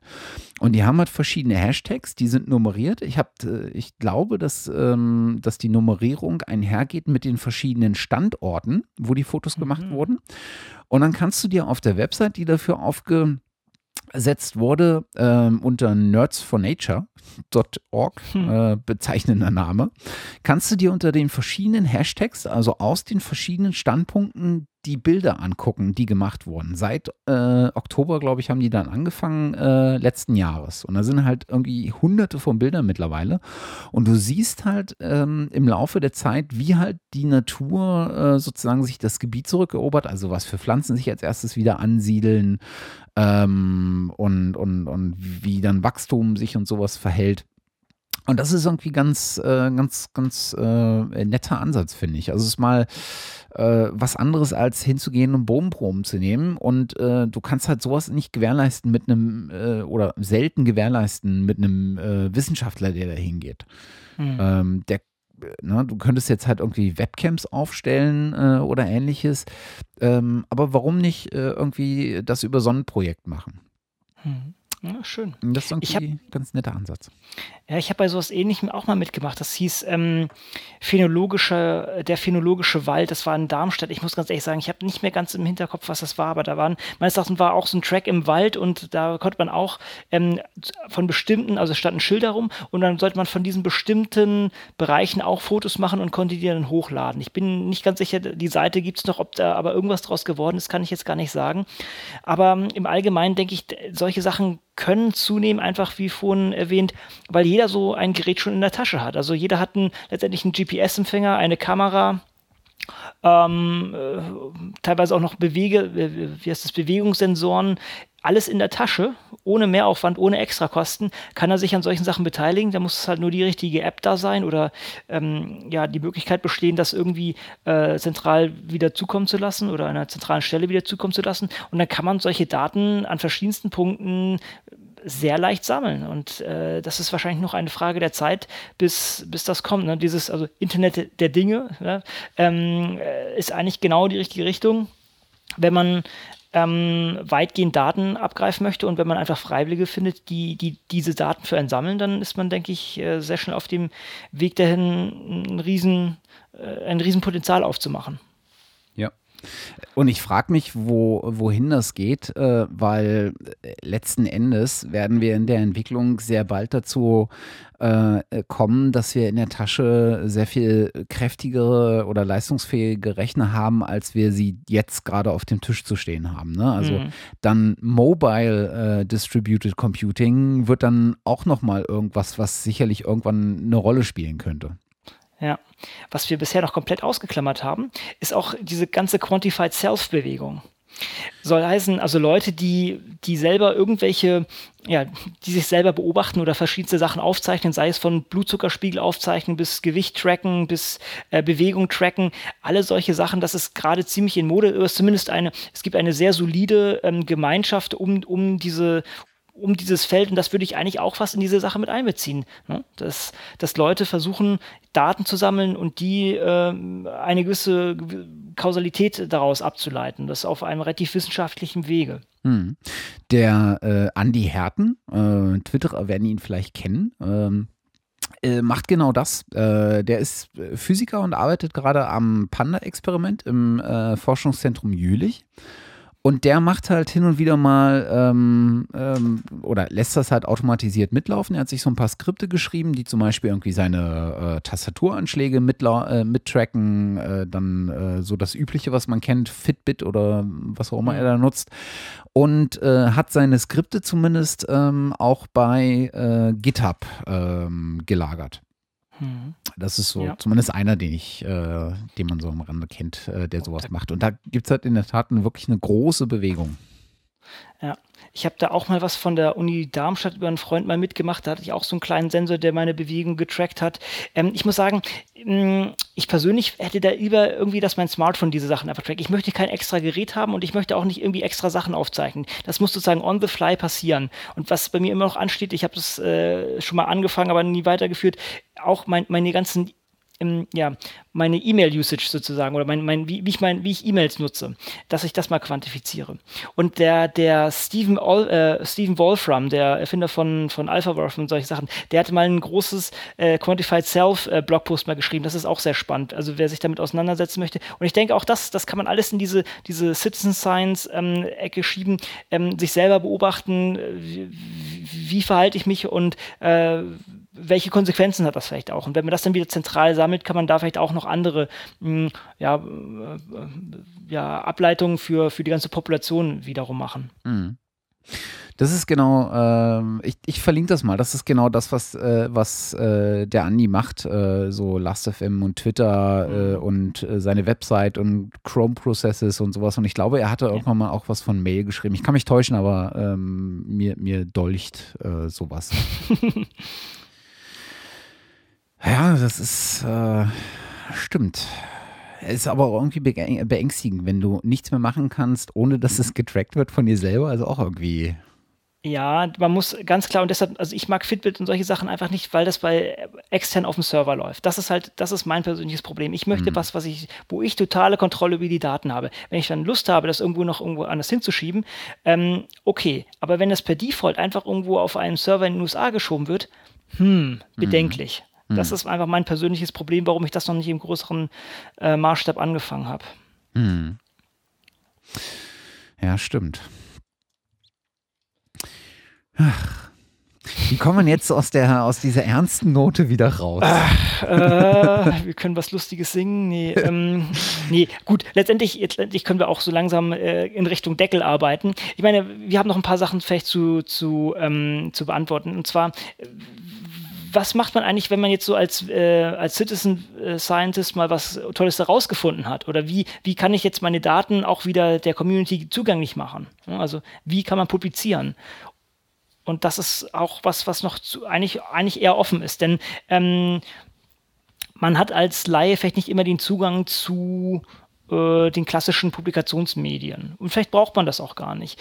Wenn man natürlich so ein Projekt hat, wo ein Wissenschaftler etwas macht und da auf eine Community zurückgreift, die ihm Daten zuspielt, dann ist es etwas, anderes. Aber wenn wir jetzt sozusagen von dem Citizen Scientist ausgehen, der selber Projekte fährt oder der in der Community Projekte fährt, ist es etwas anderes. Aber vielleicht Vielleicht haben die uns da auch den Vorteil, äh, dass die einfach bloggen können und sagen, okay, ich, was, was schert mich den Impact-Faktor oder so eine Art. Ich kann, ich, mir geht es ja nur darum, die Informationen rauszu, rauszuschieben und das kann ich auf dem Blog oder auf dem Wiki oder auf dem äh, oder auf GitHub machen. Mhm. Naja, ist ja, da, dahinter steckt ja noch viel, viel mehr. Äh, die Frage ähm, von beiden Seiten, also die Frage aus der sozusagen aus der nichtwissenschaftlichen Richtung, wie werde ich eigentlich ähm, äh, der ich mitgeholfen habe, der ich vielleicht sogar einen erheblichen Aufwand da reingesteckt habe, wie, wie komme ich zu meiner äh, Genugtuung, dass ich irgendwie mhm. auch zumindest irgendwo mal genannt bin? Ne? Also, dass, mhm. dass meine Leistung, die ich da reingesteckt habe, nicht unter den, unter den Scheffel fällt.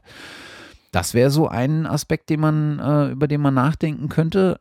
Da, und da kann die Lösung ja nicht sein, dass du ähm, zusätzlich zu den 17 wissenschaftlichen Autoren, die auf solchen Papern stehen, äh, dann noch die 1700 äh, äh, Citizen Science äh, Participants mhm. damit raufnimmst, sondern da müssen wir über andere Dinge nachdenken. Mhm. Ähm, und dann gibt es natürlich ähm, äh, die Frage, die aus der wissenschaftlichen äh, Richtung kommt. Ähm, wenn ich äh, bin ich äh, oder zu welchem Teil bin ich noch Autor eines Artikels, der dessen Analyse ich nicht gemacht habe?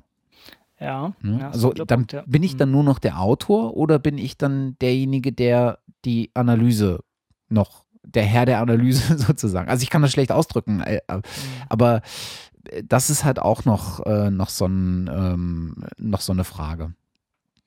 Ähm, Ja. Äh, da gibt es so ein paar ähm, Veröffentlichungen dazu. Eine habe ich gefunden äh, bei äh, Biomed Central äh, im Blog. Äh, das war so ein Debattenbeitrag zum Cyber Science Summit ähm, äh, unter, unter dem Aspekt How should Citizen Science be published? Ähm, da gibt es eine ganze Reihe auch von pa wirklichen Papern äh, zu, also wie sozusagen äh, die Gerechtigkeit innerhalb von gemeinschaftlichen äh, Projekten äh, äh, zum Tragen kommt. Dann kann man ja auch, kann man ja genauso ausweiten, äh, auch auf große Arbeitsgruppen, äh, große wissenschaftliche Arbeitsgruppen. Da stellen sich ja ganz ähnliche Fragen. Ja, so wer hat zu welchem Anteil äh, da wirklich Arbeit und Energie reingesteckt und wer muss wo wie genannt werden und sowas. Ja. Weites Feld. Ja, ja, ja. Viele ungelöste Sachen, ja. Ja, ist vielleicht auch eine, eine, ein, eine Frage, zu der äh, Orchid äh, dann irgendwann mal ähm, eine Idee hat. Ah, sehr guter Punkt. Also ich Ja. könnte mir vorstellen, dass es da durchaus Ansätze gibt, dass man, ne, und wir reden ja auch über, äh, auch im nichtwissenschaftlichen Bereich, über so Anlaufstellen, äh, wo du eindeutige Identif äh, Identifizierungsmerkmale äh, für, für Menschen hast. Ne? Also sei es jetzt äh, OpenID, äh, so ein Ansatz ähm, oder andere Geschichten. Also da werden wir, glaube ich, in, ähm, in, in der Zukunft noch einige ähm, Aspekte sehen, äh, die da den Ausschlag geben könnten für neue Ansätze. Mhm. Ja. Ja, du hattest, glaube ich, noch ein paar Empfehlungen, wo, wenn man sich jetzt weiter noch mal reinhören möchte, wobei wir jetzt schon mit etwas über zwei Stunden schon das Thema wahrscheinlich relativ breit erschlagen haben. Genau. Ähm, äh, genau. Es, es gab jetzt noch vor kurzem äh, einen äh, Beitrag bei äh, HR2 der Tag, äh, Mhm. ist das, glaube ich, ähm, der genau ähm, sich um das Thema äh, dreht, äh, ne? also ähm, um, äh, um den Aspekt, äh, wenn Bürger anfangen, Wissen zu schaffen. Ähm, ob das jetzt äh, eher aus der Richtung Dilettantismus kommt, also will man nicht Wissenschaftler äh, daran teilhaben lassen, das Wissen, was möglichst Expertenwissen ist, ne? Also wir, äh, das, der, der, der, ähm, wenn man von so einer Wissenskultur-Sicht kommt, dann ist ja das wissenschaftliche Wissen oder das Wissen, was innerhalb des Wissenschaftssystems erzeugt wird, gesichertes Wissen. Ne? Weil es auf mhm, ja. formalen äh, Kriterien äh, beruht, also der, weil das äh, in einem Prozess geschaffen wurde, der auf formalen Kriterien und überprüfbaren Kriterien beruht. Mhm. Und in dem Moment, wo ich diese Domäne aufweiche und auf einmal äh, Laien sozusagen an diesem Prozess äh, beteilige, äh, verwässere ich mir damit äh, dieses, äh, das, das vermeintlich gesicherte Wissen, wird es dadurch nur Halbwissen. Und das spielt in diesem äh, Podcast von HR2 der Tag ähm, äh, eine ne Rolle. Da kann Ja, man okay. durchaus äh, reinhören. Und die HR2 der Tag-Geschichten sind eigentlich äh, in der Regel immer ganz gut gemacht und äh, durchaus hörenswert. Ist ein sehr schönes Format, ja. Genau. Ähm, ich würde sagen, wir, wir sollten jetzt nicht anfangen, äh, äh, Paper äh, zu Citizen Science Projekte auf, auszukramen. Nee. Äh, ich hatte es ja schon gesagt, ähm, PLOS, äh, bei, äh, in den PLOS-Blogs findet sich jetzt der Citizen Science Weekly Roundup. Da gibt es immer wieder neue Paper, da kann man reingucken. Da sind echt spannende, manchmal auch sehr skurrile Sachen dabei. Ähm, aber da kriegt man auf jeden Fall einen guten Einblick in das Ganze. Mhm. Was wir noch erwähnen können, äh, sind zwei äh, Veranstaltungen. Genau, das eine ist, ähm, das ist gerade über die ähm, Open Science Mailingliste gegangen. Das ist vom Fab Lab Berlin und das wird interessanterweise vom BMBF, also vom Bundesministerium für Bildung und Forschung sogar anscheinend gefördert. Ist das das sogenannte Photonic Camp. Und ähm, das fahren die auch ganz klar unter dem Label Citizen Science. Ähm, das ist wohl von ähm, Messen äh, mit, mit Photonik bis hin zu ähm, Laser bauen. Mhm. Ich finde mal alles, also Laser, Solarzellen, alle solche Sachen, alles, was man sich unter dem Begriff Photonik vorstellen kann. Das ist am 6. und 7. Juni 2014 äh, im äh, Fab Lab Berlin. Also wer da Lust an sowas hat, kann, kann sich da einfach einklinken, wenn ich das sehe und äh, ja, Spaß haben. Hm. Das sieht cool aus, ja. Und vor allen Dingen bauen do-it-yourself. Ja. Also hands-on irgendwas äh, zusammenbasteln, hätte ich genau. jetzt beinahe gesagt. Äh, Hand anlegen. Ja, genau. Das ist irgendwie ein, ein schöner, ähm, ein schöner Aspekt. Das ist halt der Aspekt, der in, in der Wissenschaft in Deutschland so lange so vernachlässigt wurde. Ne? Immer diese äh, ähm, schlimmes Bild eigentlich, aber ich benutze es jetzt einfach mal, aus dem Elfenbeinturm heraus mhm. so Besitzstand wahrende Diskussionen und, und, und, und Argumentationen und äh, es kommen einfach immer mehr ähm, äh, Projekte auf, die wirklich äh, inkludierend sind, äh, hands-on sind, äh, Begeisterung auslösen wollen. Und das ist echt eine schöne Entwicklung, muss man sagen. Ja. Und das scheint hier ein wirklich cooles Beispiel dafür zu sein. Ja, ja, genau. Ja. Genau, die zweite, ähm, ähm, die zweite, äh, ja, mehr Ankündigung als wirkliche äh, Veranstaltung äh, ist etwas, was ich im äh, Rahmen der kurzen Recherche, die ich zu diesem Thema gemacht habe, ähm, äh, entdeckt habe. Und zwar nennt sich das Ganze ähm, Science Everybody, a Conference for People Who Love Science. Das kann alles oder nichts sein. Das Schlimme ist, man weiß es nicht so genau, weil mehr Informationen, als dass es eventuell im äh, Herbst 2014 in Hamburg stattfindet, gibt es noch nicht. Hm. Aber es soll auch, ähm, also da es ein Konferenzformat ist, vermute ich mal, dass es ein wenig äh, dass es äh, nicht nur hands-on ist, sondern dass es auch ein Stückchen weit äh, ein bisschen theorielastiger ähm, ähm, zugeht. Aber ich finde zumindest den Claim, den sie machen, ganz cool. Ähm, denn sie fangen schon an mit Question, Think, Research, Experiment, Develop. Ne? Also du hast mhm. alles dabei. Du hast von der Theorie über äh, das Experiment bis hin zu, ähm, jetzt lass uns doch mal irgendwas machen dabei. Und das finde ich finde ich irgendwie ähm, zumindest so spannend, als dass ich es ähm, äh, im Auge behalten äh, wollen mhm. würde. Und äh, leider gibt es nicht wahnsinnig viel mehr äh, dazu. Aber wenn man ins Impressum guckt, äh, dann sieht man zumindest einen bekannten Namen und das ist Julia Offe. Äh, Julia Offe äh, macht in Deutschland die Science Slams. Hm. Und äh, unter dem Aspekt könnte man zumindest mutmaßen, dass es was Lockeres sein wird, was aber nicht minder qualitativ ist. Okay.